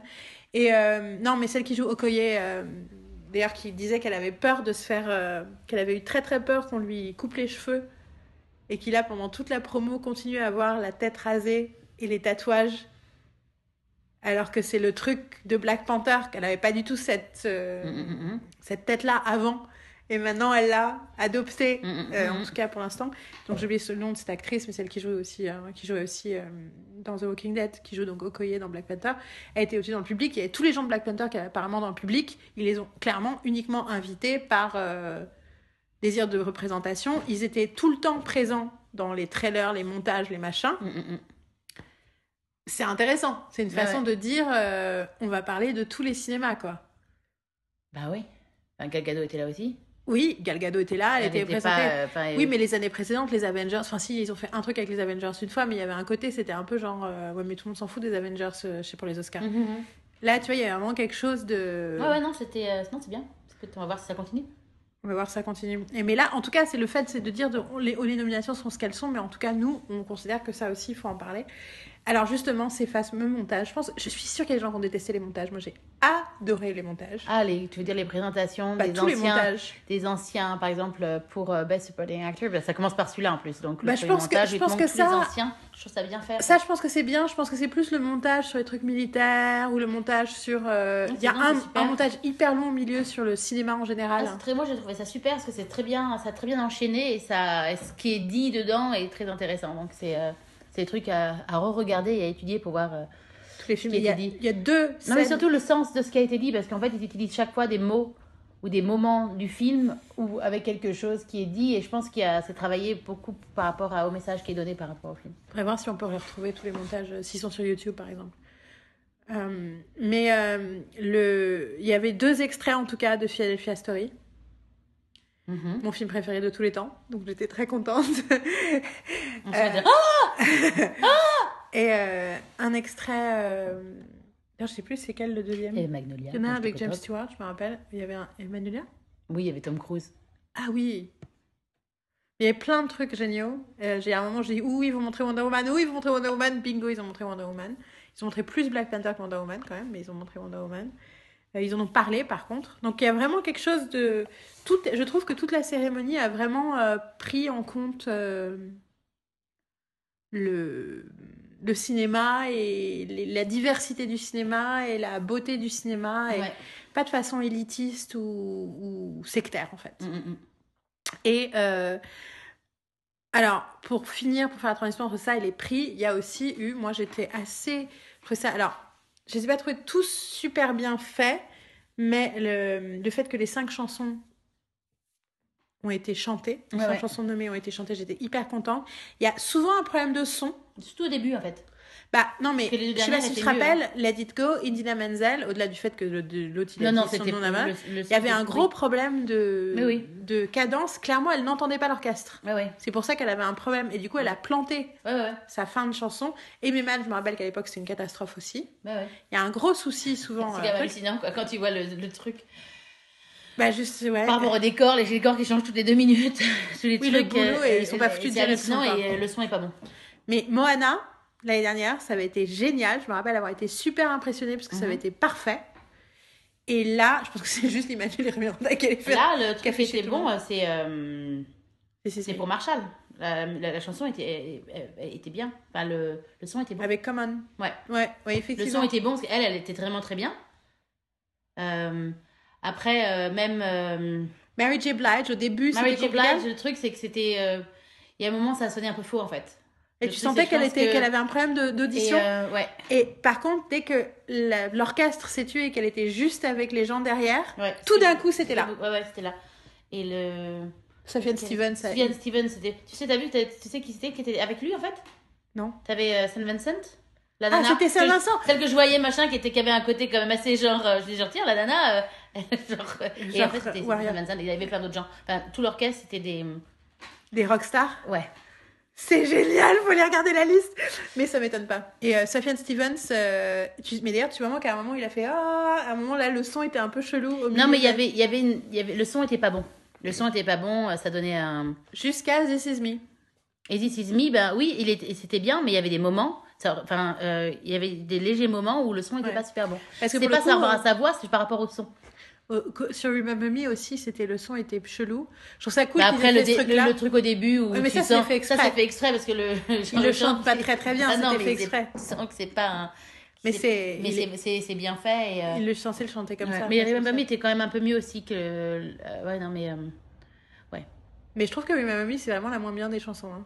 oui oui oui oui mais j'ai pas j'ai entendu vous en même temps il y avait d'autres messages avec les autres aussi hein mais C'est clair. mais c'est genre je sais pas non j'aurais pensé je pensais pas que ça ça non non j'étais assez déçue pour ça mais bon Mais pourtant, t'avais voté pour. Hein. non mais je Non, prévu. non non, non non non non absolument pas j'avais j'ai non Ah non, non, non, c'est vrai. non, absolument pas genre non mais ça va pas Mais quand tu vois, euh, quand tu vois This Is Me, enfin This Is Me, mais This Is Me, c'était assez magistral comme moment quand même, parce que surtout j'espérais qu'il y ait le moment avec tout le public, avec tous les chanteurs autour, Mm, mm. et en fait ils étaient vraiment de toutes les tailles, et de toutes les couleurs, et de tous les genres, et à la fois ils sont même montés dans la salle. Un truc que j'ai trouvé intelligent, très Moi, étrange. descendu dans la salle mais bon Oui, descendu, t'as raison. Euh, Il y a un truc que j'ai trouvé intelligent, mais dommage. Enfin, bizarrement fait, mais intelligent, c'était le fait que les chansons s'arrêtent, puis elles reprennent. Et en fait, elles reprennent parce que c'est le moment pour la coupure pub. mais donc à chaque fois, ils ont fait ça, mais c'était hyper étrange le côté. euh, ta la la la la la. Ok donc en fait la chanson n'est pas terminée. Parce qu'en plus, ils descendent tous, tout le monde est genre, ils applaudissent, oui c'est ça. et ça. Reprend. Mais bien sûr. Ah ouais ça marche bien pour la télé. Ça doit Oui, être très étrange dans la salle. Clair. bon maintenant qu'on a bien parlé du show. Parlons des prix. Parlons des prix. Alors, est-ce que euh, tu as un prix qui t'a rendu le plus heureuse de tous les prix? Euh, un- j'en ai plusieurs, j'en ai pas qu'un en fait. Vas-y. Euh, les screenplays. Call Me By Your Name a gagné et Get Out a gagné. J'étais vraiment ravie. Bon, j'avais été spoilée malheureusement à cause de Twitter et de... euh, euh, euh, des trucs complètement débiles, mais j'ai été spoilée sur trois prix et ça m'a énervée. Euh, Je vais y revenir sur moi mes spoilers, c'était assez drôle. et en gros, euh, donc j'avais été spoilée euh, pour, euh, pour Get Out parce que j'avais vu une photo de Jordan Peele avec euh, un Oscar et je me suis dit ça ne peut être que. J'ai rien lu, j'ai juste vu la photo et je me suis dit genre screenplay parce que je l'imagine, je l'imagine pas euh, avoir- parce qu'il était tout seul en plus. Vu qu'il est tout seul, c'est pas le film, c'est pas best film quoi. Oui. Donc voilà, donc tout de suite ça m'a donc il y a ça. qu'est-ce qui qu'est-ce qui m'a fait très plaisir costume? Parce que Phantom Thread il a gagné un. Un Je voulais qu'il gagne un- quelque chose. genre, Il a gagné quelque chose donc je suis très contente. Il y a ça donc les. Alors attends, parce que du coup l'idée Oui. c'est que j'en... Ah tu- veux parler? Je voulais faire en alternance euh, pour éviter de moi parler trop en forme de tunnel justement. Donc euh, je suis tout à fait d'accord. hein, euh, En plus, comme les By Your Name, vu que j'ai compris que James Ivory était gay, il est à 4 jours. T'as vu qu'il portait une. Un Time's Up? Non. Oui, non non non non sa sa chemise c'est euh, Timothée. C'est un truc c'est Timothée en fait. C'est Timothée Chalamet dans, sur sa chemise qui est en ça fait un côté très euh, ah zut. Euh, comment il s'appelle? Oh! Euh, ouf! Ça va me revenir. Ça va me revenir. Ça euh, Un designer, un peintre, un... ouais euh, je, je ça Andy. Warhol? Non non non. Ça me ça me reviendra. Je reviendrai dessus. Donc j'ai compris il y a quelques jours que James Ivory était gay, parce que je me suis jamais posé la question, je dois le dire, même si avec Maurice j'aurais dû. Et je- ça se trouve, je me suis posé la question, je l'ai oublié. En tout cas, je suis retournée vérifier. Et c'est rigolo parce que c'était en sortant du film, je dis Mais James Ivory, l'homosexuel, et Marine Euh, je pense, oui. et c'est vrai qu'en réfléchissant à tous ces films, j'étais là Probably gay. Et il y a un truc sur le fait que toute sa, toute sa hum, vie, James Ivory, il a bossé avec Ismail Merchant, qui était son producteur, qui était d'origine indienne. Et en fait, euh, en fait, ils étaient maqués ensemble toute leur vie, mais c'est rigolo parce que j'ai lu un article dessus il y a quelques jours et en fait, ils étaient, ils étaient euh, ensemble, mais vivaient aussi dans la même baraque avec leur scénariste, qui était une femme qui s'appelait Ruth. Je ne sais plus son nom de famille. Je pense qu'elle avait aussi des origines indiennes aussi, elle. Et en gros, euh, ils, ont, ils ont vécu toute leur vie ensemble et ils ont écrit ensemble toute leur vie et il les a cités dans son discours, James Ivory, tous les deux, et en disant qu'ils avaient tous les deux disparu entre-temps, parce qu'il a 88 ans. Mais quelque part, qu'un homme homosexuel qui a réussi à faire sa carrière, qui a fait un film qui parlait d'homosexualité, mais dans le cadre de quand même d'un de l'adaptation d'un roman classique anglais de E.M. Foster. En fait, il a fait que des romans d'E.M. Foster. Parce que, euh, je sais pas si Howard's End, mais il me semble qu'Howard's End, en tout cas, euh, euh, Chambre avec vue et, euh, et Maurice, c'est tous les deux E.M. Foster, quoi. Ok. Donc, euh, je, je faudrait que j'aille vérifier si Howard's End et Remains of the Day, c'est aussi E.M. Foster. Mais du coup, t'es là. Ok, t'as vraiment fait tous les romans de ce mec-là. Euh, Howard End, c'est pas Elliot? Non, c'est- pas Elliot, mais t'as raison, je pense que c'est Parce qu'on en a parlé dans un autre podcast. Donc, on parlait euh, de la, de la mini-série anglaise. euh. Et en tout cas, euh, en tout cas euh, le fait que cet homme homosexuel qui a vécu son homosexualité plus ou moins ouvertement, mais je suppose quand même qu'il a dû faire face à tout un tas de soucis par rapport à ça, qu'il puisse écrire un tel scénario. Et moi, je suis allée chercher le script qu'on trouve sur Internet et que j'ai mis euh, sur Facebook. Euh, et clairement, dans le script, il décrit de façon... euh, Enfin, c'est presque un roman, hein, le script. hein. C'est adapté d'un roman. Et d'ailleurs, il a cité l'auteur du roman en premier. Mais euh, malgré tout, il y a quelque chose de très... euh, d'ailleurs, qui va à l'encontre de toutes les règles de script qu'on apprend en France, qui décrit des états psychologiques, qui décrit des mouvements, des trucs. Enfin, vraiment, tu sens qu'il s'est plongé dans le désir de raconter cette histoire. Il devait le faire, en fait, au départ. Mais il est proche de Luca. Et donc, du coup, il devait au départ réaliser le film quand ils ont commencé à le développer en 2007. mhm. Puis ça s'est jamais fait, du coup, ça, ça a été décidé que ce soit Luca qui réalise le film. Mhm, mhm. Et, euh, et que, que, que, qu'il soit récompensé pour cette ode au désir homosexuel, pour un homme homosexuel de 88 ans en 2018, je trouve ça très beau, en fait. Ouais, donc c'est euh, le rien à voir, enfin rien à voir, mais tout à voir. Euh, sa chemise, ça me fait penser à Jean Cocteau. Ah Parce que c'est un, c'est un dessin, ça fait, ça fait très. euh, avec Jean Marais, etc. Donc ça, c'est un côté un peu. C'est pas creepy, mais c'est genre qu'il a quand même le, la photo de Timothée sur son truc. Mais c'est euh, c'est Young, Love, quoi. C'est vraiment le truc Young Love avec euh, Timothée. euh, qui, c'est en, c'est en crayon. C'est- Donc c'est. euh, et ça fait très Jean Cocteau. Mais c'est. Ouais, ouais, donc c'est. Et Get Out, c'est rigolo parce que c'est vraiment pareil. Hein. Get Out, c'est. C'est Jordan Peele qui est récompensé pour avoir osé dire au monde entier euh, ce que ça faisait euh, d'être quelqu'un de couleur face à une société euh, où le racisme est internalisé. Mm, mm, mm. Tout à fait. Et donc ces deux scripts gagnent, mais surtout, qu'est-ce qu'on était content que ce soit pas les autres qui gagnent? Ah, tiens, c'est clair. En fait, hein, pour, pour être honnête avec Get Out, on voulait juste pas que ce soit Lady Bird qui gagne. Le reste, enfin, je veux dire, Oui. quelqu'un d'autre aurait gagné. Bon, on aurait été content quand même. Mais ça aurait été Lady Bird. J'aurais fait genre, no. Non, Ouais. non. Et du coup, vraiment- Lady Bird n'a rien gagné. Du tout. Alors je tiens à dire quand même que donc euh, sur les 24 prix, moi j'avais donc fait mes prévisions pour euh, les 24 et j'en ai eu 20 de bons. J'ai juste raté meilleur film. j'ai raté meilleur film, j'ai raté meilleur effet visuel, effets spéciaux. Et c'était ma propre faute, j'aurais dû penser que c'était Blade Runner. J'ai raté euh, court métrage, mais bon ça en même temps j'avais, j'en avais aucune idée, j'avais suivi euh, les conseils d'un site. Et, euh, et j'ai raté meilleure chanson parce que je pensais que c'était This Is Me qui allait gagner. Euh, Enfin, en fait, je voulais que ce soit This Is Me qui gagne si c'était pas Sophia Stevens. Toi, par contre, tu as voté que sur 20, parce que les quatre Oui. catégories, t'as aucune idée. t'en- Voilà. T'en as eu 15 de bons sur 20. Mhm, c'est pas mal. Donc il y en a un autre que t'as raté, mais c'était genre un truc à la con. euh, C'est quoi, montage T'as décidé que ce serait pas Dunkerque qui allait gagner, mais c'était Dunkerque qui a gagné. Et par contre, alors dans les désirs de, de victoire, moi j'en ai que 5 qui a gagné comme j'aurais voulu qu'il gagne, alors que toi t'en as 7. Je pense que toi t'étais contente de Frances McDormand et t'étais contente de. Enfin, tu voulais Frances McDormand aussi en- à égalité et tu voulais euh, la musique de Shape of Water. Oui. C'est les deux que t'as en, en plus de moi. Ah, moi je voulais vraiment que ce soit Johnny Greenwood. Mm, mm. Alors donc du coup euh, voilà quand même beaucoup de beaucoup de prix euh, ont- quand même donc en fait tout était très attendu hein. j'en ai 20 sur 24 de bons mais c'est aussi parce que c'est censé être un des Oscars les plus prévisibles depuis des années à part meilleur film À part meilleur j'ai raté meilleur film Ouais, ouais, on s'est tous dit que ça allait être Three Billboards parce que tout le monde disait que, ça allait être Three Billboards. moi j'espérais vraiment que ce soit Get Out je me suis dit ça va être allez ça va être un truc totalement euh, Mais c'est Shape of. Water et je suis vraiment ravie que ce soit Shape of Water. C'est une, c'est, on a faux, mais on, après on voulait pas que ce soit. Nous on voulait vraiment que ce soit Phantom Thread. Phantom Thread, mais bon c'était juste, c'est euh, Wish. Et en même temps, et en même temps, politiquement, Phantom Thread, euh, enfin, tu vois, quelque part, c'est aussi un symbole fort. Mhm, tout à fait. Quelque part, des Anglais, euh, des Anglais euh, bien éduqués, euh, tous blancs, euh, dans le milieu de la mode euh, des années 50.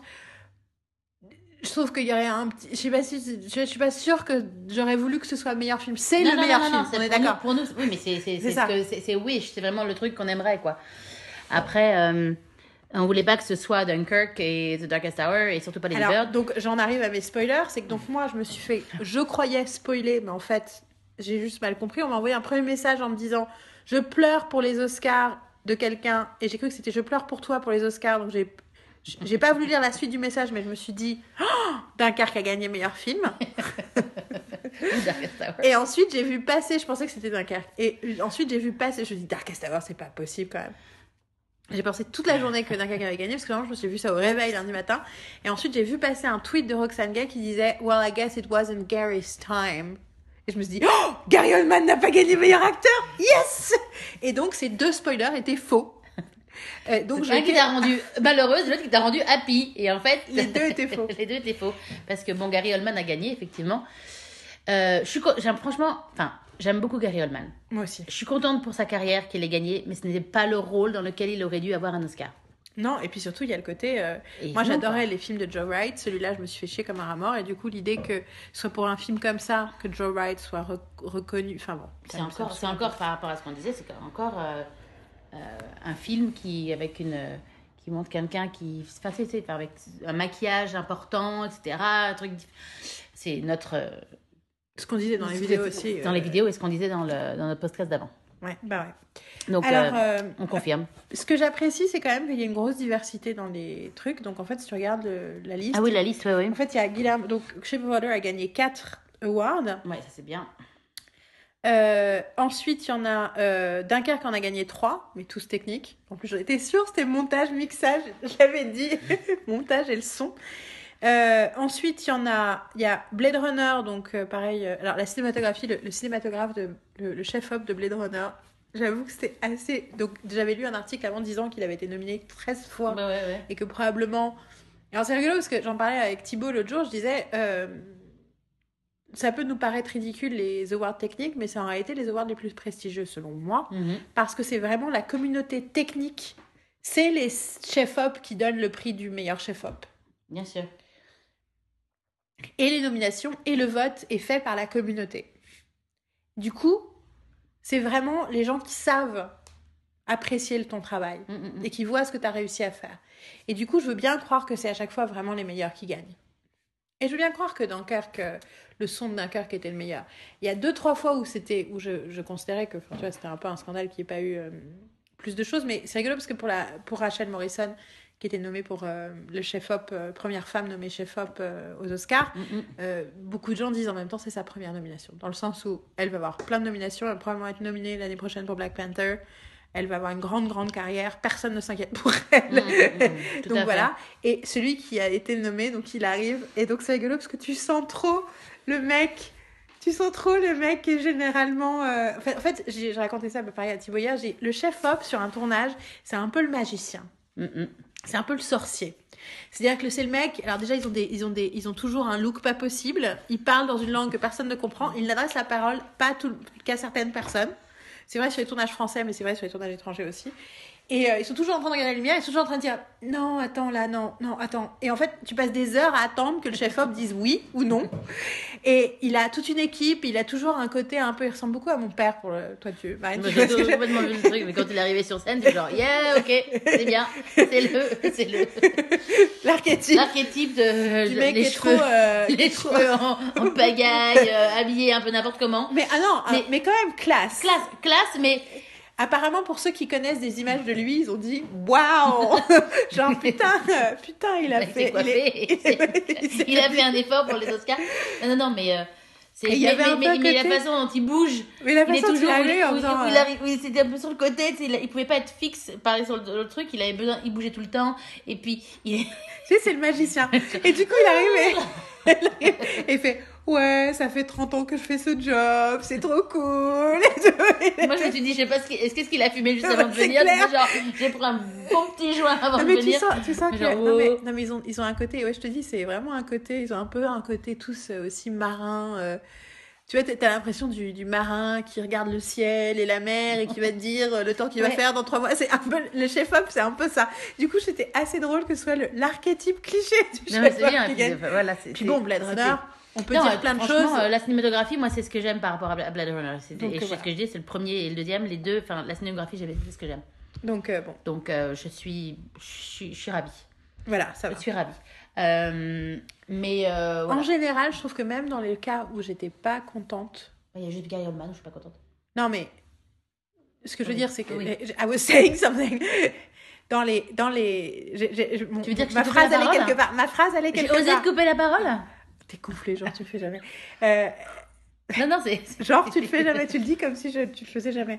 Mais euh, je trouve que à chaque fois, le speech, quelque part, euh, te faisait Oh, c'est pas grave s'il a gagné. Je trouve que la plupart des speeches étaient assez bien, assez cool. Je trouve que c'est de plus en plus le cas. Il y a de moins en moins de trucs honteux. Et là, c'était vraiment bien. Sam Rockwell, il était excellent. Euh, il était, euh, il, était ultra cool, ultra fun. J'adore le fait que le premier truc qu'il dit, c'est. Euh, il dit. oui, c'est pareil, il a dit Bon, attends, attendez, il faut que je me dépêche, je veux le jet ski.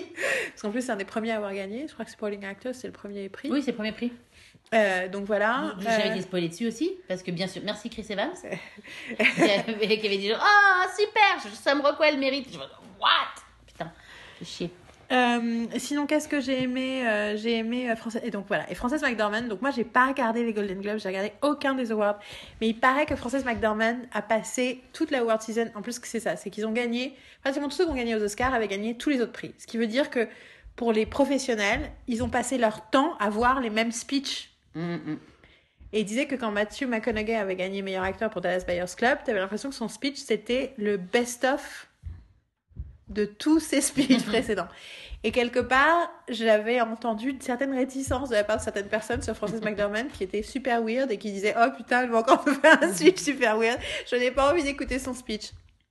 Et du coup, elle a fait quelque chose de différent. Et le truc qu'elle a fait, c'est qu'elle a demandé à toutes les femmes nommées pour toutes les catégories de se lever en disant Meryl, si tu le fais, tout le monde va le faire. Et donc Meryl, c'est Meryl Streep, c'est vraiment là, elle, c'est la, c'est la. En plus, c'est rigolo parce qu'ils la mettent au milieu, du public. Elle est en rouge en plus. Il la met, et puis ils la mettent systématiquement maintenant au milieu, au premier rang. Et en gros, elle est là pour faire assistante maternelle.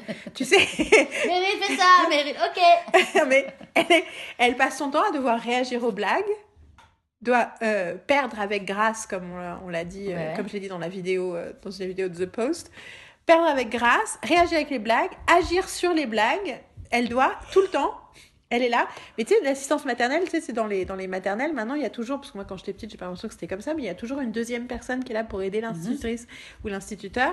Et, là, c'est elle, c'est son boulot, quoi. Elle est là pour faire, euh, pour faire, de quoi vous avez besoin pour votre blague euh, Ok. Et donc, euh, notamment pour se lever. Et apparemment, les gens qui étaient dans la salle ont dit que ce qui était le plus frappant, c'était le peu de gens qui se sont levés. Oui, oui.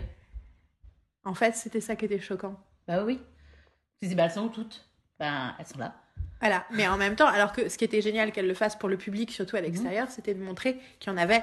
Et surtout de regarder, du voir, de voir toutes celles, donc pas les actrices, mais toutes celles, les autres qui étaient juste là, genre, mince, la caméra m'a trouvé. et euh, c'était euh, et c'était très très touchant. Et, et elle a terminé son, son speech en disant J'ai que deux mots à dire, Inclusion Writer. Et mhm. un des trucs commentaires que j'ai entendu depuis, c'est Elle nous a tous forcé à googler Inclusion Writer. et c'était exact. Inclusion Writer Et donc, c'est exactement ce que j'expliquais, euh, ce que je t'ai dit sur le coup, mhm. c'est exactement ça. Donc, un writer, c'est un terme qu'on utilise pour un contrat, mais c'est pas seulement le contrat, c'est un peu l'addendum au contrat.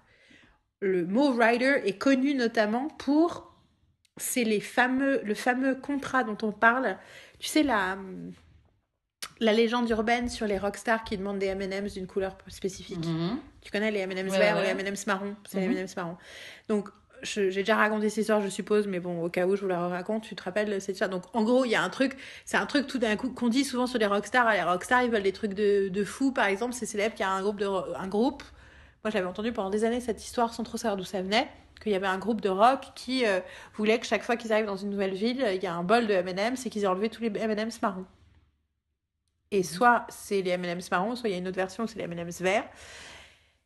Et en fait, il y a l'idée que c'est une exagération, une légende urbaine et tout ça. Et en fait, non, il y a une vraie histoire qui est que le groupe Van Halen, qui est un des premiers groupes de métal à avoir fait des tournées où ils passaient dans des endroits, des endroits euh, dans, au milieu de la campagne, notamment dans des stades qui n'étaient pas habitués à voir des gros groupes de rock et qui n'étaient pas habitués de, de voir le matos électrique notamment qu'un Mhm. groupe de rock comme Van Halen avait. Mhm. Et en gros, ils se sont très vite aperçus qu'il y avait des demandes, des spécificités techniques et de sécurité, notamment au point de vue de l'électricité, parce qu'ils avaient des fireworks des conneries sur scène et tout ça. Et qu'en gros, vu qu'ils arrivaient, tu vois, ils arrivaient euh, la veille du concert ou le matin du concert, il fallait tout installer, les rodises, les machins et tout, ils se sont rendus compte qu'ils avaient besoin d'être sûrs qu'il y avait plein de, de- de- d'endroits où c'était dangereux.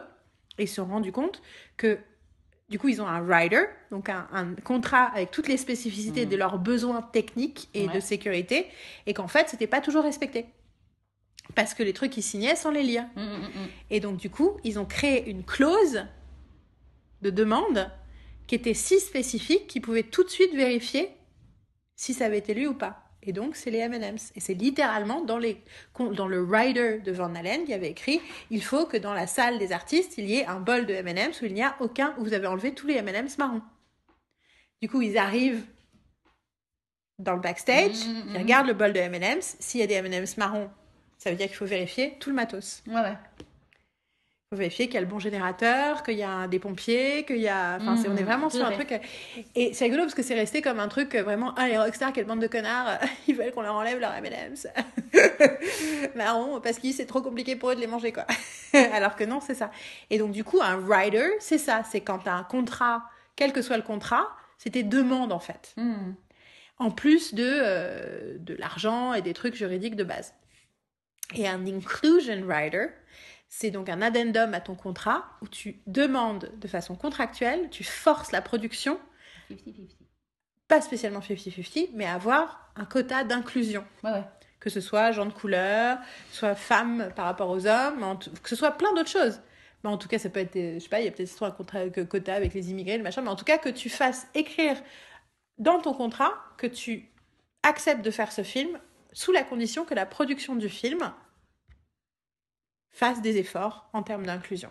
Non, non, c'est Et c'est vraiment un truc dont on parle beaucoup ces dernières semaines. Je pense que bah, le fait qu'il y a eu vraiment ce truc avec euh, Me Too et ensuite Time's Up, qu'il y a une, une- c'est- il y a une espèce d'organisation interne qui s'est créée, où tout d'un coup Margot Robbie disait dans les trucs de, de Hollywood Reporter, elle disait qu'elle n'avait jamais autant parlé avec des femmes connues du monde d'Hollywood que Mhm. depuis quelques mois, où il y a plein de gens qui sont allés la chercher lui dire voilà, on est en train d'avoir des conversations euh, sur plein de choses. Est-ce que tu veux euh, participer? Est-ce que tu veux nous raconter tes histoires, écouter les nôtres? Est-ce que tu veux euh, voilà Et que Mhm. tout d'un coup, elle avait euh, cette ce, ce- ce réseau, c'était recréé, ressoudé de toutes ces femmes de Mhm. l'industrie qui tout d'un coup commencent à collaborer et à réfléchir à des choses qu'elles peuvent faire pour euh, améliorer les choses.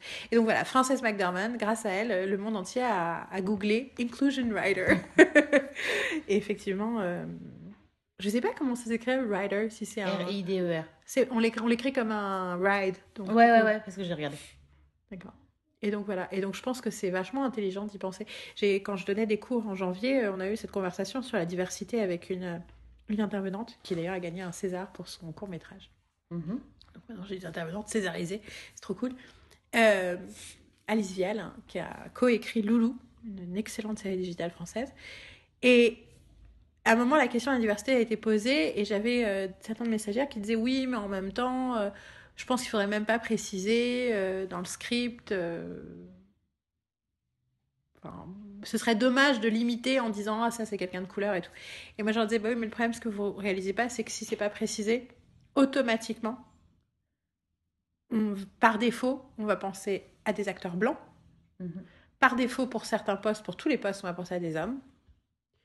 Et donc vous, si vous faites pas un effort de correction en fait si vous imposez pas justement ce truc là alors il y a d'autres options hein, dans les scripts on peut enfin on peut écrire ce qu'on veut dans le script et ensuite dire clairement à la production qu'on veut faire du blind casting, du color blind casting. Moi, je trouve que le gender blind casting encore plus intéressant. Donc, color blind casting, c'est on veut recevoir des gens de toutes les couleurs pour ce rôle. Le gender blind casting, c'est on veut recevoir des gens de, des deux sexes pour ce rôle. C'est-à-dire, ce rôle n'est pas spécifiquement un homme ou une femme. On va recevoir des gens et on va voir qui rentre euh, le mieux dans le rôle. Et c'est super intéressant, mais il faut le faire parce que faut pas se, faut pas se leurrer euh, si, par exemple, dans un terme de tournage, tu vas essayer d'aller embaucher la meilleure personne pour le job, qui souvent veut dire la personne avec le plus d'expérience, qui automatiquement souvent veut dire un homme, quand c'est un poste technique. C'est juste, c'est comme ça. Et du coup, euh, voilà, il faut faire très attention à ces questions-là, et je trouve ça cool qu'au top de l'industrie, ils en parlent. Ouais, non, c'est clair. Autre chose, euh, autre prix, autre truc qui t'a. Bon, plein d'autres choses, là, tout de suite, non? Moi, j'ai pas d'autres. Enfin. Récompense qui me pop right now. Enfin, right now, maintenant, quoi. Euh, je suis contente en général quand même de tout ce qui s'est passé. Euh, globalement, quoi. Euh, non, non, le, le, le, le... c'est des bons Oscars. J'ai passé un excellent moment et non, je suis happy, quoi. Enfin, ce qu'il en reste, c'est un bon, un bon feeling, quoi. Genre, assez juste. Oui, c'est ça. On n'a pas un gros sentiment d'injustice. Mais bon, comme je dis, il y avait quand même pas mal de, de bons trucs cette année en plus. Je dis pas que les autres années c'était pas. En même temps, si, si, si, si, c'est ce que je dis. Je dis cette année, il y avait quand même euh, un bon palmarès, je trouve. Ouais, ouais, ouais je suis assez d'accord. Et euh, j'adore la diversité, le fait qu'il y en ait plein qui aient eu un award ou deux awards. Ouais. Et que. Et on a l'impression qu'il s'est. Non, et puis il y avait aussi ce côté, je te dis, des les présents, enfin tout le show autour était, était pas mal quand même. C'était pas, je dirais pas que c'était parfait, mais je trouve que c'était, ils ont fait un bel effort et surtout, c'est con, mais il y a plein de nanas qui sont montées sur scène euh, en se tenant par la main. Le fait que meilleure actrice c'était donné par Jodie Foster et Jennifer Lawrence, c'était assez génial aussi. Ouais. Et c'était très mignonne toutes les deux. Euh, d'ailleurs, j'ai bien aimé le fait que Jennifer Lawrence dit que son premier job lui a été donné par Jodie Foster et qu'elle lui dise euh, et qu'elle dise je l'ai improvisé. Est-ce que je viens de dire? Parce que l'autre fait Oh, that's sweet. Elle fait Oui, je l'ai improvisé. et euh, le fait que Jodie Foster dise que c'était Meryl Streep qui lui. Moi, j'ai juste réalisé que, que, que, euh, Jodie Foster était, euh, était, était petite. j'avais pas, j'avais pas remarqué que qu'elle était, qu'elle était si petite, parce que je, enfin, je sais que l'autre est grande, mais elle est pas non plus, elle fait pas 1m90. Non, mais elle avait des talons. Alors que Jodie Foster, elle avait un problème à la jambe, donc elle avait pas de talons. Oui, je sais, mais bon, c'est quand même assez... Ouais. Mais euh, oui, euh, toutes ces femmes. Il y avait, oui, d'ailleurs, c'est ça. Dans les présentatrices, il y avait celle qui avait gagné euh, il y a je ne sais pas combien de temps pour On the Waterfront, qui a fait costume. La très vieille dame, là, qui était assez géniale. Hein. Machin Saint, quelque oui, chose. Mary Saint. oui, enfin. Yves, Yves Mary Saint. Mary, Yves Mary Saint, je crois. Et alors, j'ai lu un article sur les répétitions qui parlait de Sandra Bullock, de Rita Moreno et d'elle. Et tu sentais que les producteurs, qu'elles n'arrêtaient pas, elle pas de faire des blagues sur ce qu'elle allait dire ou ce qu'elle allait pas dire, et ce qu'elle allait faire avec l'enveloppe, pas avec l'enveloppe. Et tu vois, apparemment, les producteurs, c'est, non, non, mais vous faire ci. Et elle était là, genre, non, mais c'est bon, les gars. Vu qu'elle a 90 ans, ils étaient là, mon Dieu, qu'est-ce qu'elle va faire? Elle est d'une, d'une, d'un peps à 80. Eva, Eva, Maricent. Eva Maricent. J'étais pas loin. Mais euh, elle, a, elle a, ah putain, et Rita Moreno, quoi. Ah, génial. Qui portait la même robe, donc, de Voilà, qui, euh, qui portait la robe qu'elle portait quand elle a gagné l'Oscar euh, pour West Side Story. Mais rien que tu regardes la scène de West Side Story, elle a une... elle explose d'énergie. Et c'est vrai que moi, je, voilà, je la regarde dans One Day at a Time, où elle est merveilleuse dedans. Et c'est vrai que c'est, tu sens que tu, sentais aussi l'appréciation de la foule. Hein. Genre, tu es génial, Rita. Et c'est vrai que le côté latino est aussi soutenu par bah, ça. Il y, y, en avait vraiment beaucoup, quoi. c'est clair. C'est quand tu penses dans toutes les nanas, il y en avait. Enfin, euh, non, puis, pratiquement, à chaque, à chaque, façon, pratiquement à chaque euh, euh, présentateur, en fait, il y avait. Oui, d'ailleurs, d'ailleurs qu'est-ce qu'il a dit, Oscar Isaac, quand il a dit Coco? Il a dit le nom. C'est lui qui a fait Coco, hein C'est Oscar Isaac qui a dit le. Mais oui, je sais pas, de la a- il a dit- Mexico, je sais pas, je- un truc. euh, L'Américain, euh, je sais pas quoi, j'étais là, hein? Je sais même pas comment je fais, parce que j'ai compris Viva l'Américain, j'étais là, non, c'est pas ça. a non, non. Euh, et, euh, et du coup, c'était assez rigolo le nombre de gens latinos qui ont annoncé les gagnants latinos. Mm, mm. Mais Rita Moreno aussi, elle a annoncé un gagnant latino d'ailleurs. Peut-être qu'elle a fait la meilleure chanson. Je sais plus. Parce que je crois aussi qu'elle a, elle Je a sais dit plus, il y avait tellement truc. de trucs, tu sais, enfin, tu- on a du mal à se souvenir de tout. Mais euh, non, c'est vrai qu'il y avait plein de trucs. Mais, mais j'ai, trouvé par contre les blagues Star Wars ratés. C'était dommage. Ouais, c'était un peu. euh, bah, en fait, le truc, c'est que. euh, comment elle s'appelle la, nana. je sais pas, ça, ça passait pas, c'était un peu plat. Ouais, ouais. C'était un peu. Enfin. Je pense qu'ils se sont pas, ils sont vraiment, vraiment pas venus aux répétitions en fait. Non, non, non, non, non, non. Et du coup, euh, voilà, sont. euh, Mais logiquement, c'est dommage parce que logiquement, ils ont une super euh, chemistry. Mais tu vois la différence du coup quand t'as des gens qui arrivent là et que ça marche pas trop, alors que quand tu vois Maya Rudolph et Tiffany Haddish, tu fais OK, eux, vous, vous avez, aucun problème sur scène quoi. C'est, mais c'est aussi ça, c'est que beaucoup c'est des acteurs de de cinéma, c'est pas des acteurs de scène. Mm, mm, mm. Mais c'était moins, il y a moins de trucs embarrassants que d'habitude. Tu sens qu'ils sont, qu'ils, assurent plus les répétitions qu'avant. Sandra Bullock aussi était géniale. Ouais. Sandra Bullock, j'adore. Non, Tamise, Tamise, la lumière, Tamise, Tamise. Attends, comme ça, j'ai, je retrouver mes 40 ans. Ah, 39, 38, Ou 38, 35. parfait. 35. 35. 35. Ah, était là. Sandra Bullock, elle est parfaite. Quoi. Donc voilà. Donc en gros, plein de gens qu'on aimait, plein de gens qu'on était contents de voir. euh, et au final, euh, je- vraiment, mon seul regret, c'est qu'il n'y ait pas eu un moment Moonlight. Mm. Même si je suis heureuse que Barry Jenkins ait participé au truc sur les nouvelles voix, à ce documentaire au milieu. Euh, voilà. On va retourner voir Call Me By Your Name. Mhm. Je n'irai pas, je pense, revoir Lady Bird au cinéma non plus. Et euh, je pense que euh, ouais, Phantom Thread, Get Out et Call Me By Your Name resteront les trois films principaux. Mais je suis d'accord que Three Billboards et The Shape of Water étaient d'excellents films aussi. Et donc, du coup, c'est quand même beau dans les nommés d'avoir cinq films comme ça euh, qu'on aime. Mm, mm.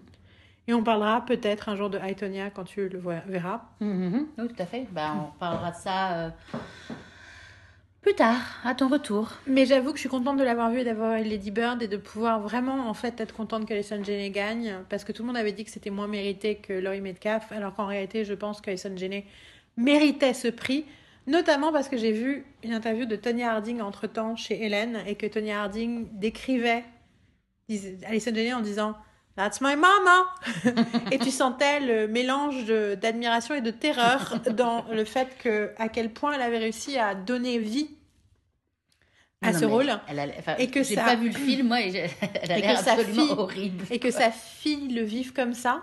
Ouais. euh, c'est clair. Je trouve que voilà. Et puis on n'est pas habitué à la voir comme ça, Alison Janney, parce qu'il n'y a pas une once de de tendresse. Mm, mm, mm. C'est très. Alors il y a toujours du charme, il y a toujours de la tendresse dans Mm. C'est vrai. Et là, euh, on est vraiment sur autre chose, quoi. Et donc voilà, euh, je, je, je suis contente de l'avoir vu pour avoir pu être contente de ce prix-là. Aussi. C'est vraiment juste Gary Oldman ou... Exactement. Voilà, je pense que là, on a couvert euh, la cérémonie des Oscars. Reparlons un petit peu quand même de ces vidéos qu'on a faites, qu'on a mis sur YouTube. Donc, parlons un petit peu de Geek Avant-Garde. Euh, donc, on avait fait une première petite, petite vidéo qui annonçait euh, la création de la chaîne YouTube. À l'époque, on voulait euh, mettre en faire des, retours sur Comic Con et en fait, euh, le temps et le soleil et la manque de lumière dans notre salon a fait que ça s'est pas fait comme on voulait. Il y avait aussi, on a aussi enregistré des choses sur Taylor Swift. Une première écoute le jour de la sortie de l'album que je continue à vouloir utiliser, mais je sais pas exactement comment parce que ça demande beaucoup de montage et beaucoup de travail et voilà. Mais il y a quelque chose à faire là-dessus, mais pour l'instant c'est encore en, en chantier. Du coup, il y avait la question de quand est-ce qu'on fait un vrai truc sur cette chaîne YouTube. Et vu que je suis beaucoup à Paris et qu'on a peu de temps, et en fait, on s'est dit, faisons-le pour les Oscars. Et donc, on est parti sur ce format. On a fait neuf vidéos pour chacun des films nommés pour meilleur film et une vidéo avec les prévisions. Et on a décidé de le filmer en quelques jours dans le salon. Pronostic. Mais en fait, oui, je pense que Prévision. c'est le, c'est plus. euh, Ballotte. Notre ballotte. voilà, notre ballotte, notre bulletin de vote. Le but, c'était de le filmer vite, de le monter vite, de le mettre en ligne tout de suite, en quelques jours, avant les Oscars et de pas se poser un milliard de questions sur ah mais est-ce qu'on devrait se comme ça, comme ci ou comme ça? Parce que je, je crois fondamentalement qu'on apprend en faisant. Euh, du coup, euh, toi, ça t'a fait quoi de faire ça et de le mettre là à l'extérieur, dans le monde, euh, aussi vite? Je suis fière, je suis fière, je suis contente. Je... C'est. C'est. C'est. Je t'attendais pas à ce que je te pose la question Non, du tout. Qu'est-ce que euh... Mais je pensais pas que tu allais me poser de question. Je pensais que. Que j'allais parler toute seule, comme d'habitude. Exactement. comme d'habitude, mais pas comme d'habitude. J'ai l'impression de parler tout le temps toute seule. Non, tu ne parles pas, euh, tu ne parles pas toute seule. Euh, elle, non, je, je, moi, je suis contente de ce qu'on a fait. Ça a été. Euh, c'était assez rapide en plus, donc euh, le résultat est satisfaisant vu le temps, euh, le temps consacré, enfin euh, le peu de temps qu'on avait pour le faire. je suis, je suis contente et puis surtout, moi j'apprends aussi à, à positionner un peu la caméra différemment, etc. Donc c'est bien et ça, et, je trouve qu'on voit quand même une évolution par rapport à la première vidéo et à la dernière. Et donc c'est bien et moi j'apprends vachement par rapport à ça et puis surtout moi j'apprends juste que j'adore diriger quoi et faut qu'elle m'écoute un peu plus, mais c'est tout. non, je rigole. Pourquoi tu dis ça? C'était une blague. Non, non, non. Non, non, non. Euh, non, non, non. Faut que, faut, non, non, faut que, faut que. Elle veut, elle veut changer des choses dans le plan et ça, ça, ça, ça, ça, ça me fait, ça me fait du mal. Donc je suis, je suis très dure, hein. j'essaie d'être très dure par rapport à ça. Non, faut qu'on apprenne mieux à communiquer parce que si je veux changer des choses dans le plan, oui, c'est parce que je sais pas toujours ce que toi tu veux. C'est juste mon doigt, c'est juste le truc, je pensais juste au doigt. Ah. genre, quand je lève le doigt, tu commences à parler. Vous êtes sûr parce que parce qu'à un moment donné, on, a, on était sur des, j'avais un truc, c'était des, des, des, boîtes les unes sur les autres pour que le, la caméra soit assez en hauteur. Et le problème, c'est qu'elle était debout et que dès qu'elle bougeait, ça faisait trembler le truc. Et puis moi, quand je mettais play, la, la caméra euh, bougeait. Donc Record, parce que si tu mettais play, ça risquait pas de marcher. Record. On a bien m'entendre. et, euh, et finalement, je disais, bon, alors quand je. C'est pour ça qu'on a inventé le mot action. Oui, oui. Oui, oui, mais bon, je voulais pas parler parce que le truc, c'est qu'action, pour moi, c'est. Oui, ben en fait, en fait, je pense que c'est pour ça, j'ai littéralement, en y réfléchissant après, je dis, je pense que c'est littéralement pour ça qu'ils ont inventé le mot action, pour que les gens comprennent qu'il faut pas parler ou faire quelque chose avant qu'on ait dit le mot. Parce que tu, on fait jamais attention quand on regarde sur tout l'écran l'objectif, on ne fait pas attention aux, signaux visuels. Pour finir, je disais, il fallait que je monte mon doigt, et bien sûr, euh, à un moment donné, j'ai mis ce truc, le truc tremblait, et il a commencé à parler, je fais mais non, mon doigt Voilà, c'est tout. C'était rigolo. Mais c'est bien sûr, et c'est comme ça qu'on apprend. On apprend à. On apprend de nos erreurs. Mais. Euh, et puis aussi des trucs, enfin, je pense qu'il y a des choses qui ont fonctionné euh, à l'image que je n'étais pas sûre que ça fonctionne. C'est parce qu'un retour qu'on nous a fait, c'était que je gigotais beaucoup avec mes bras et moi je disais, mais c'est totalement volontaire. je fais complètement exprès de beaucoup parler avec mes mains parce que j'aime bien parler avec mes mains et je trouve que c'est. Voilà, ça je, donne vie, hein, je trouve. je, suis désolée si ça donne un côté épileptique. Il y a peut-être des gens, ça leur donne une crise cardiaque ou ça leur donne le mal de mer, je sais pas. En tout cas, moi, c'est vrai que pour l'instant, c'est complètement assumé. Hein. ça va avec le personnage aussi. Je gigote, ça va avec le personnage. C'est aussi une c'est C'est comme ça que je suis. Donc euh, voilà, donc il faut pas. Euh, je veux dire, les gens, en plus, les gens stoïques, euh, c'est chiant, quoi. Ben, je trouve que moi, j'avoue que j'ai du mal à regarder des gens sur YouTube qui bougent pas. Et j'ai même à me regarder quand je bouge pas. et à m'écouter. Je trouve pas ça aussi intéressant de me regarder. Je, trouve qu'il y a dans, dans les gestes, dans mes gestes, bon après il y a aussi que j'ai un nouveau tatouage que j'adore et que j'adore le montrer, j'adore le voir à l'écran, donc j'ai tendance à vouloir bouger mes bras pour ça. D'une certaine façon, révolutionner la chaîne YouTube. Absolument. Et euh, du coup, voilà, Geek Avant-Garde, on est très contente de le faire. On va continuer, on ne sait pas euh, comment, quand, euh, parce que là, je vais repartir en, France pendant un certain temps.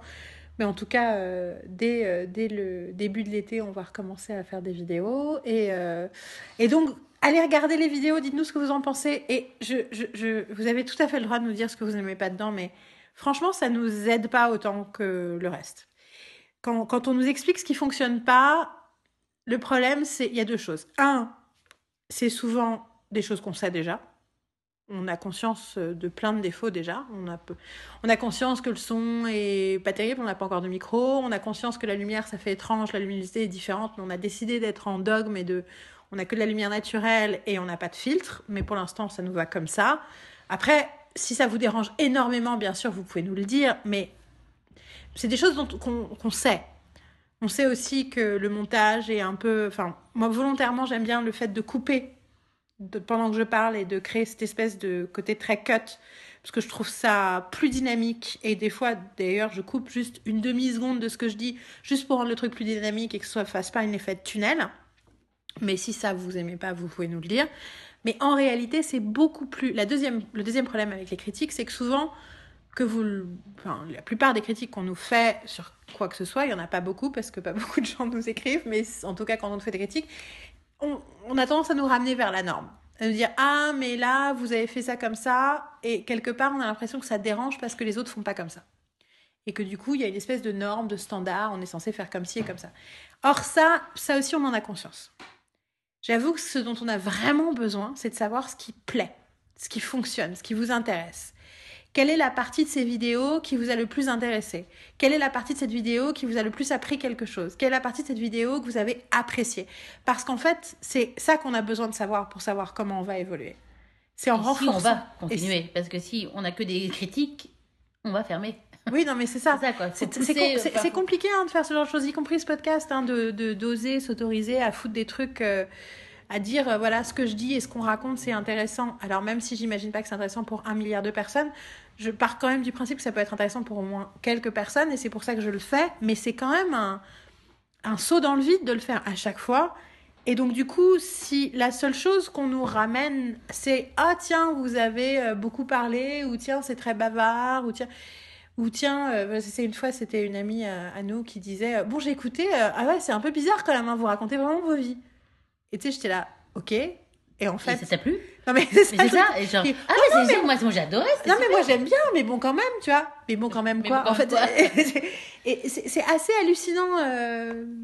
Enfin, moi, après, c'était le son. Hein. Moi, j'utilise ça vachement dans mes cours, du coup, pour euh, préparer mes stagiaires déjà à, à, donner, faire des retours constructifs et aussi à en entendre. Mais voilà, en toute honnêteté, les défauts, on peut vraiment, on peut vraiment se douter de ce que ça va être. Là, on, est, on a vraiment mais zéro idée sur ce qui vous intéresse, ce qui vous touche, ce qui vous plaît. Donc, n'hésitez pas à parler de ça. C'est pas juste pour nous encourager, même si ça c'est bien et nous faire plaisir, mais aussi d'un point de vue purement factuel de qu'est-ce qui fait progresser. Et sachez que ça, c'est bon pour tout le monde. Quand je vous dis ça, quand vous pensez, franchement, je, je me permets de vous le dire, cher auditeur que j'adore, quand vous commentez sur une vidéo, sur un post sur Facebook, sur un podcast, sur un article, Réfléchissez à ça. Tous les défauts que vous pouvez avoir vus, d'autres l'ont vu. La chose qui est la moins évidente pour l'auteur, pour le créateur, pour la personne qui a écrit, c'est qu'est-ce qui intéresse l'autre, qu'est-ce qui touche l'autre. C'est vraiment l'ingrédient secret. Donc n'hésitez pas à l'expliquer, à l'exprimer, à le souligner, à l'encourager. Voilà. Et donc, euh, notamment pour le kick avant-garde. Mais surtout pour tout ce que vous, appréciez à l'extérieur aussi. Et partager. Et partager. Partager, partager, partager, partager. Et ça, pareil, pas spécialement nous. Oui, nous. Oui, notre podcast. Oui, euh, nos vidéos. Même si vous considérez que c'est hyper long ce qu'on raconte, si ça, vous, ça vous a plu, ça peut plaire à quelqu'un d'autre. Mais surtout, aussi, tout ce que vous aimez, tout ce que vous appréciez, tout ce qui vous interpelle, tout ce qui vous touche touche, tout ce qui vous fait réfléchir, tout ce qui, des choses où vous n'êtes pas complètement d'accord, mais il y a quand même quelque chose auquel vous n'aviez jamais pensé qui a été dit. Partagez, partagez, partagez. C'est, profitons de cette arme incroyable qui, qui sont les réseaux sociaux. Il faut montrer, faut positiver. Donc. Parce qu'on a tendance à faire, à partager tous les trucs qu'on n'aime pas. Ah, c'est clair. Et donc, partageons tous les trucs qu'on aime aussi. Voilà. Euh, sinon, pour le reste, eh ben, écoutez, je ne sais pas quand sera la prochaine semaine berlinoise, je ne sais pas quand sera le prochain podcast, mais en tout cas, ce sra bientôt. Et puis, de toute façon, en attendant, il y a Instagram, il y a Twitter, il y a le site, il y a plein, plein, plein d'autres choses. Je pense même qu'il est possible que je commence à écrire encore sur un autre endroit des trucs, mais je, je, je vais rien vous dire pour l'instant parce qu'il faut attendre de voir que ça existe pour de vrai. En tout cas, on vous remercie de nous avoir écoutés. On espère que vous avez aussi apprécié les Oscars. On vous dit à très vite. À très vite. Et bonne pop d'ici là. Exactement.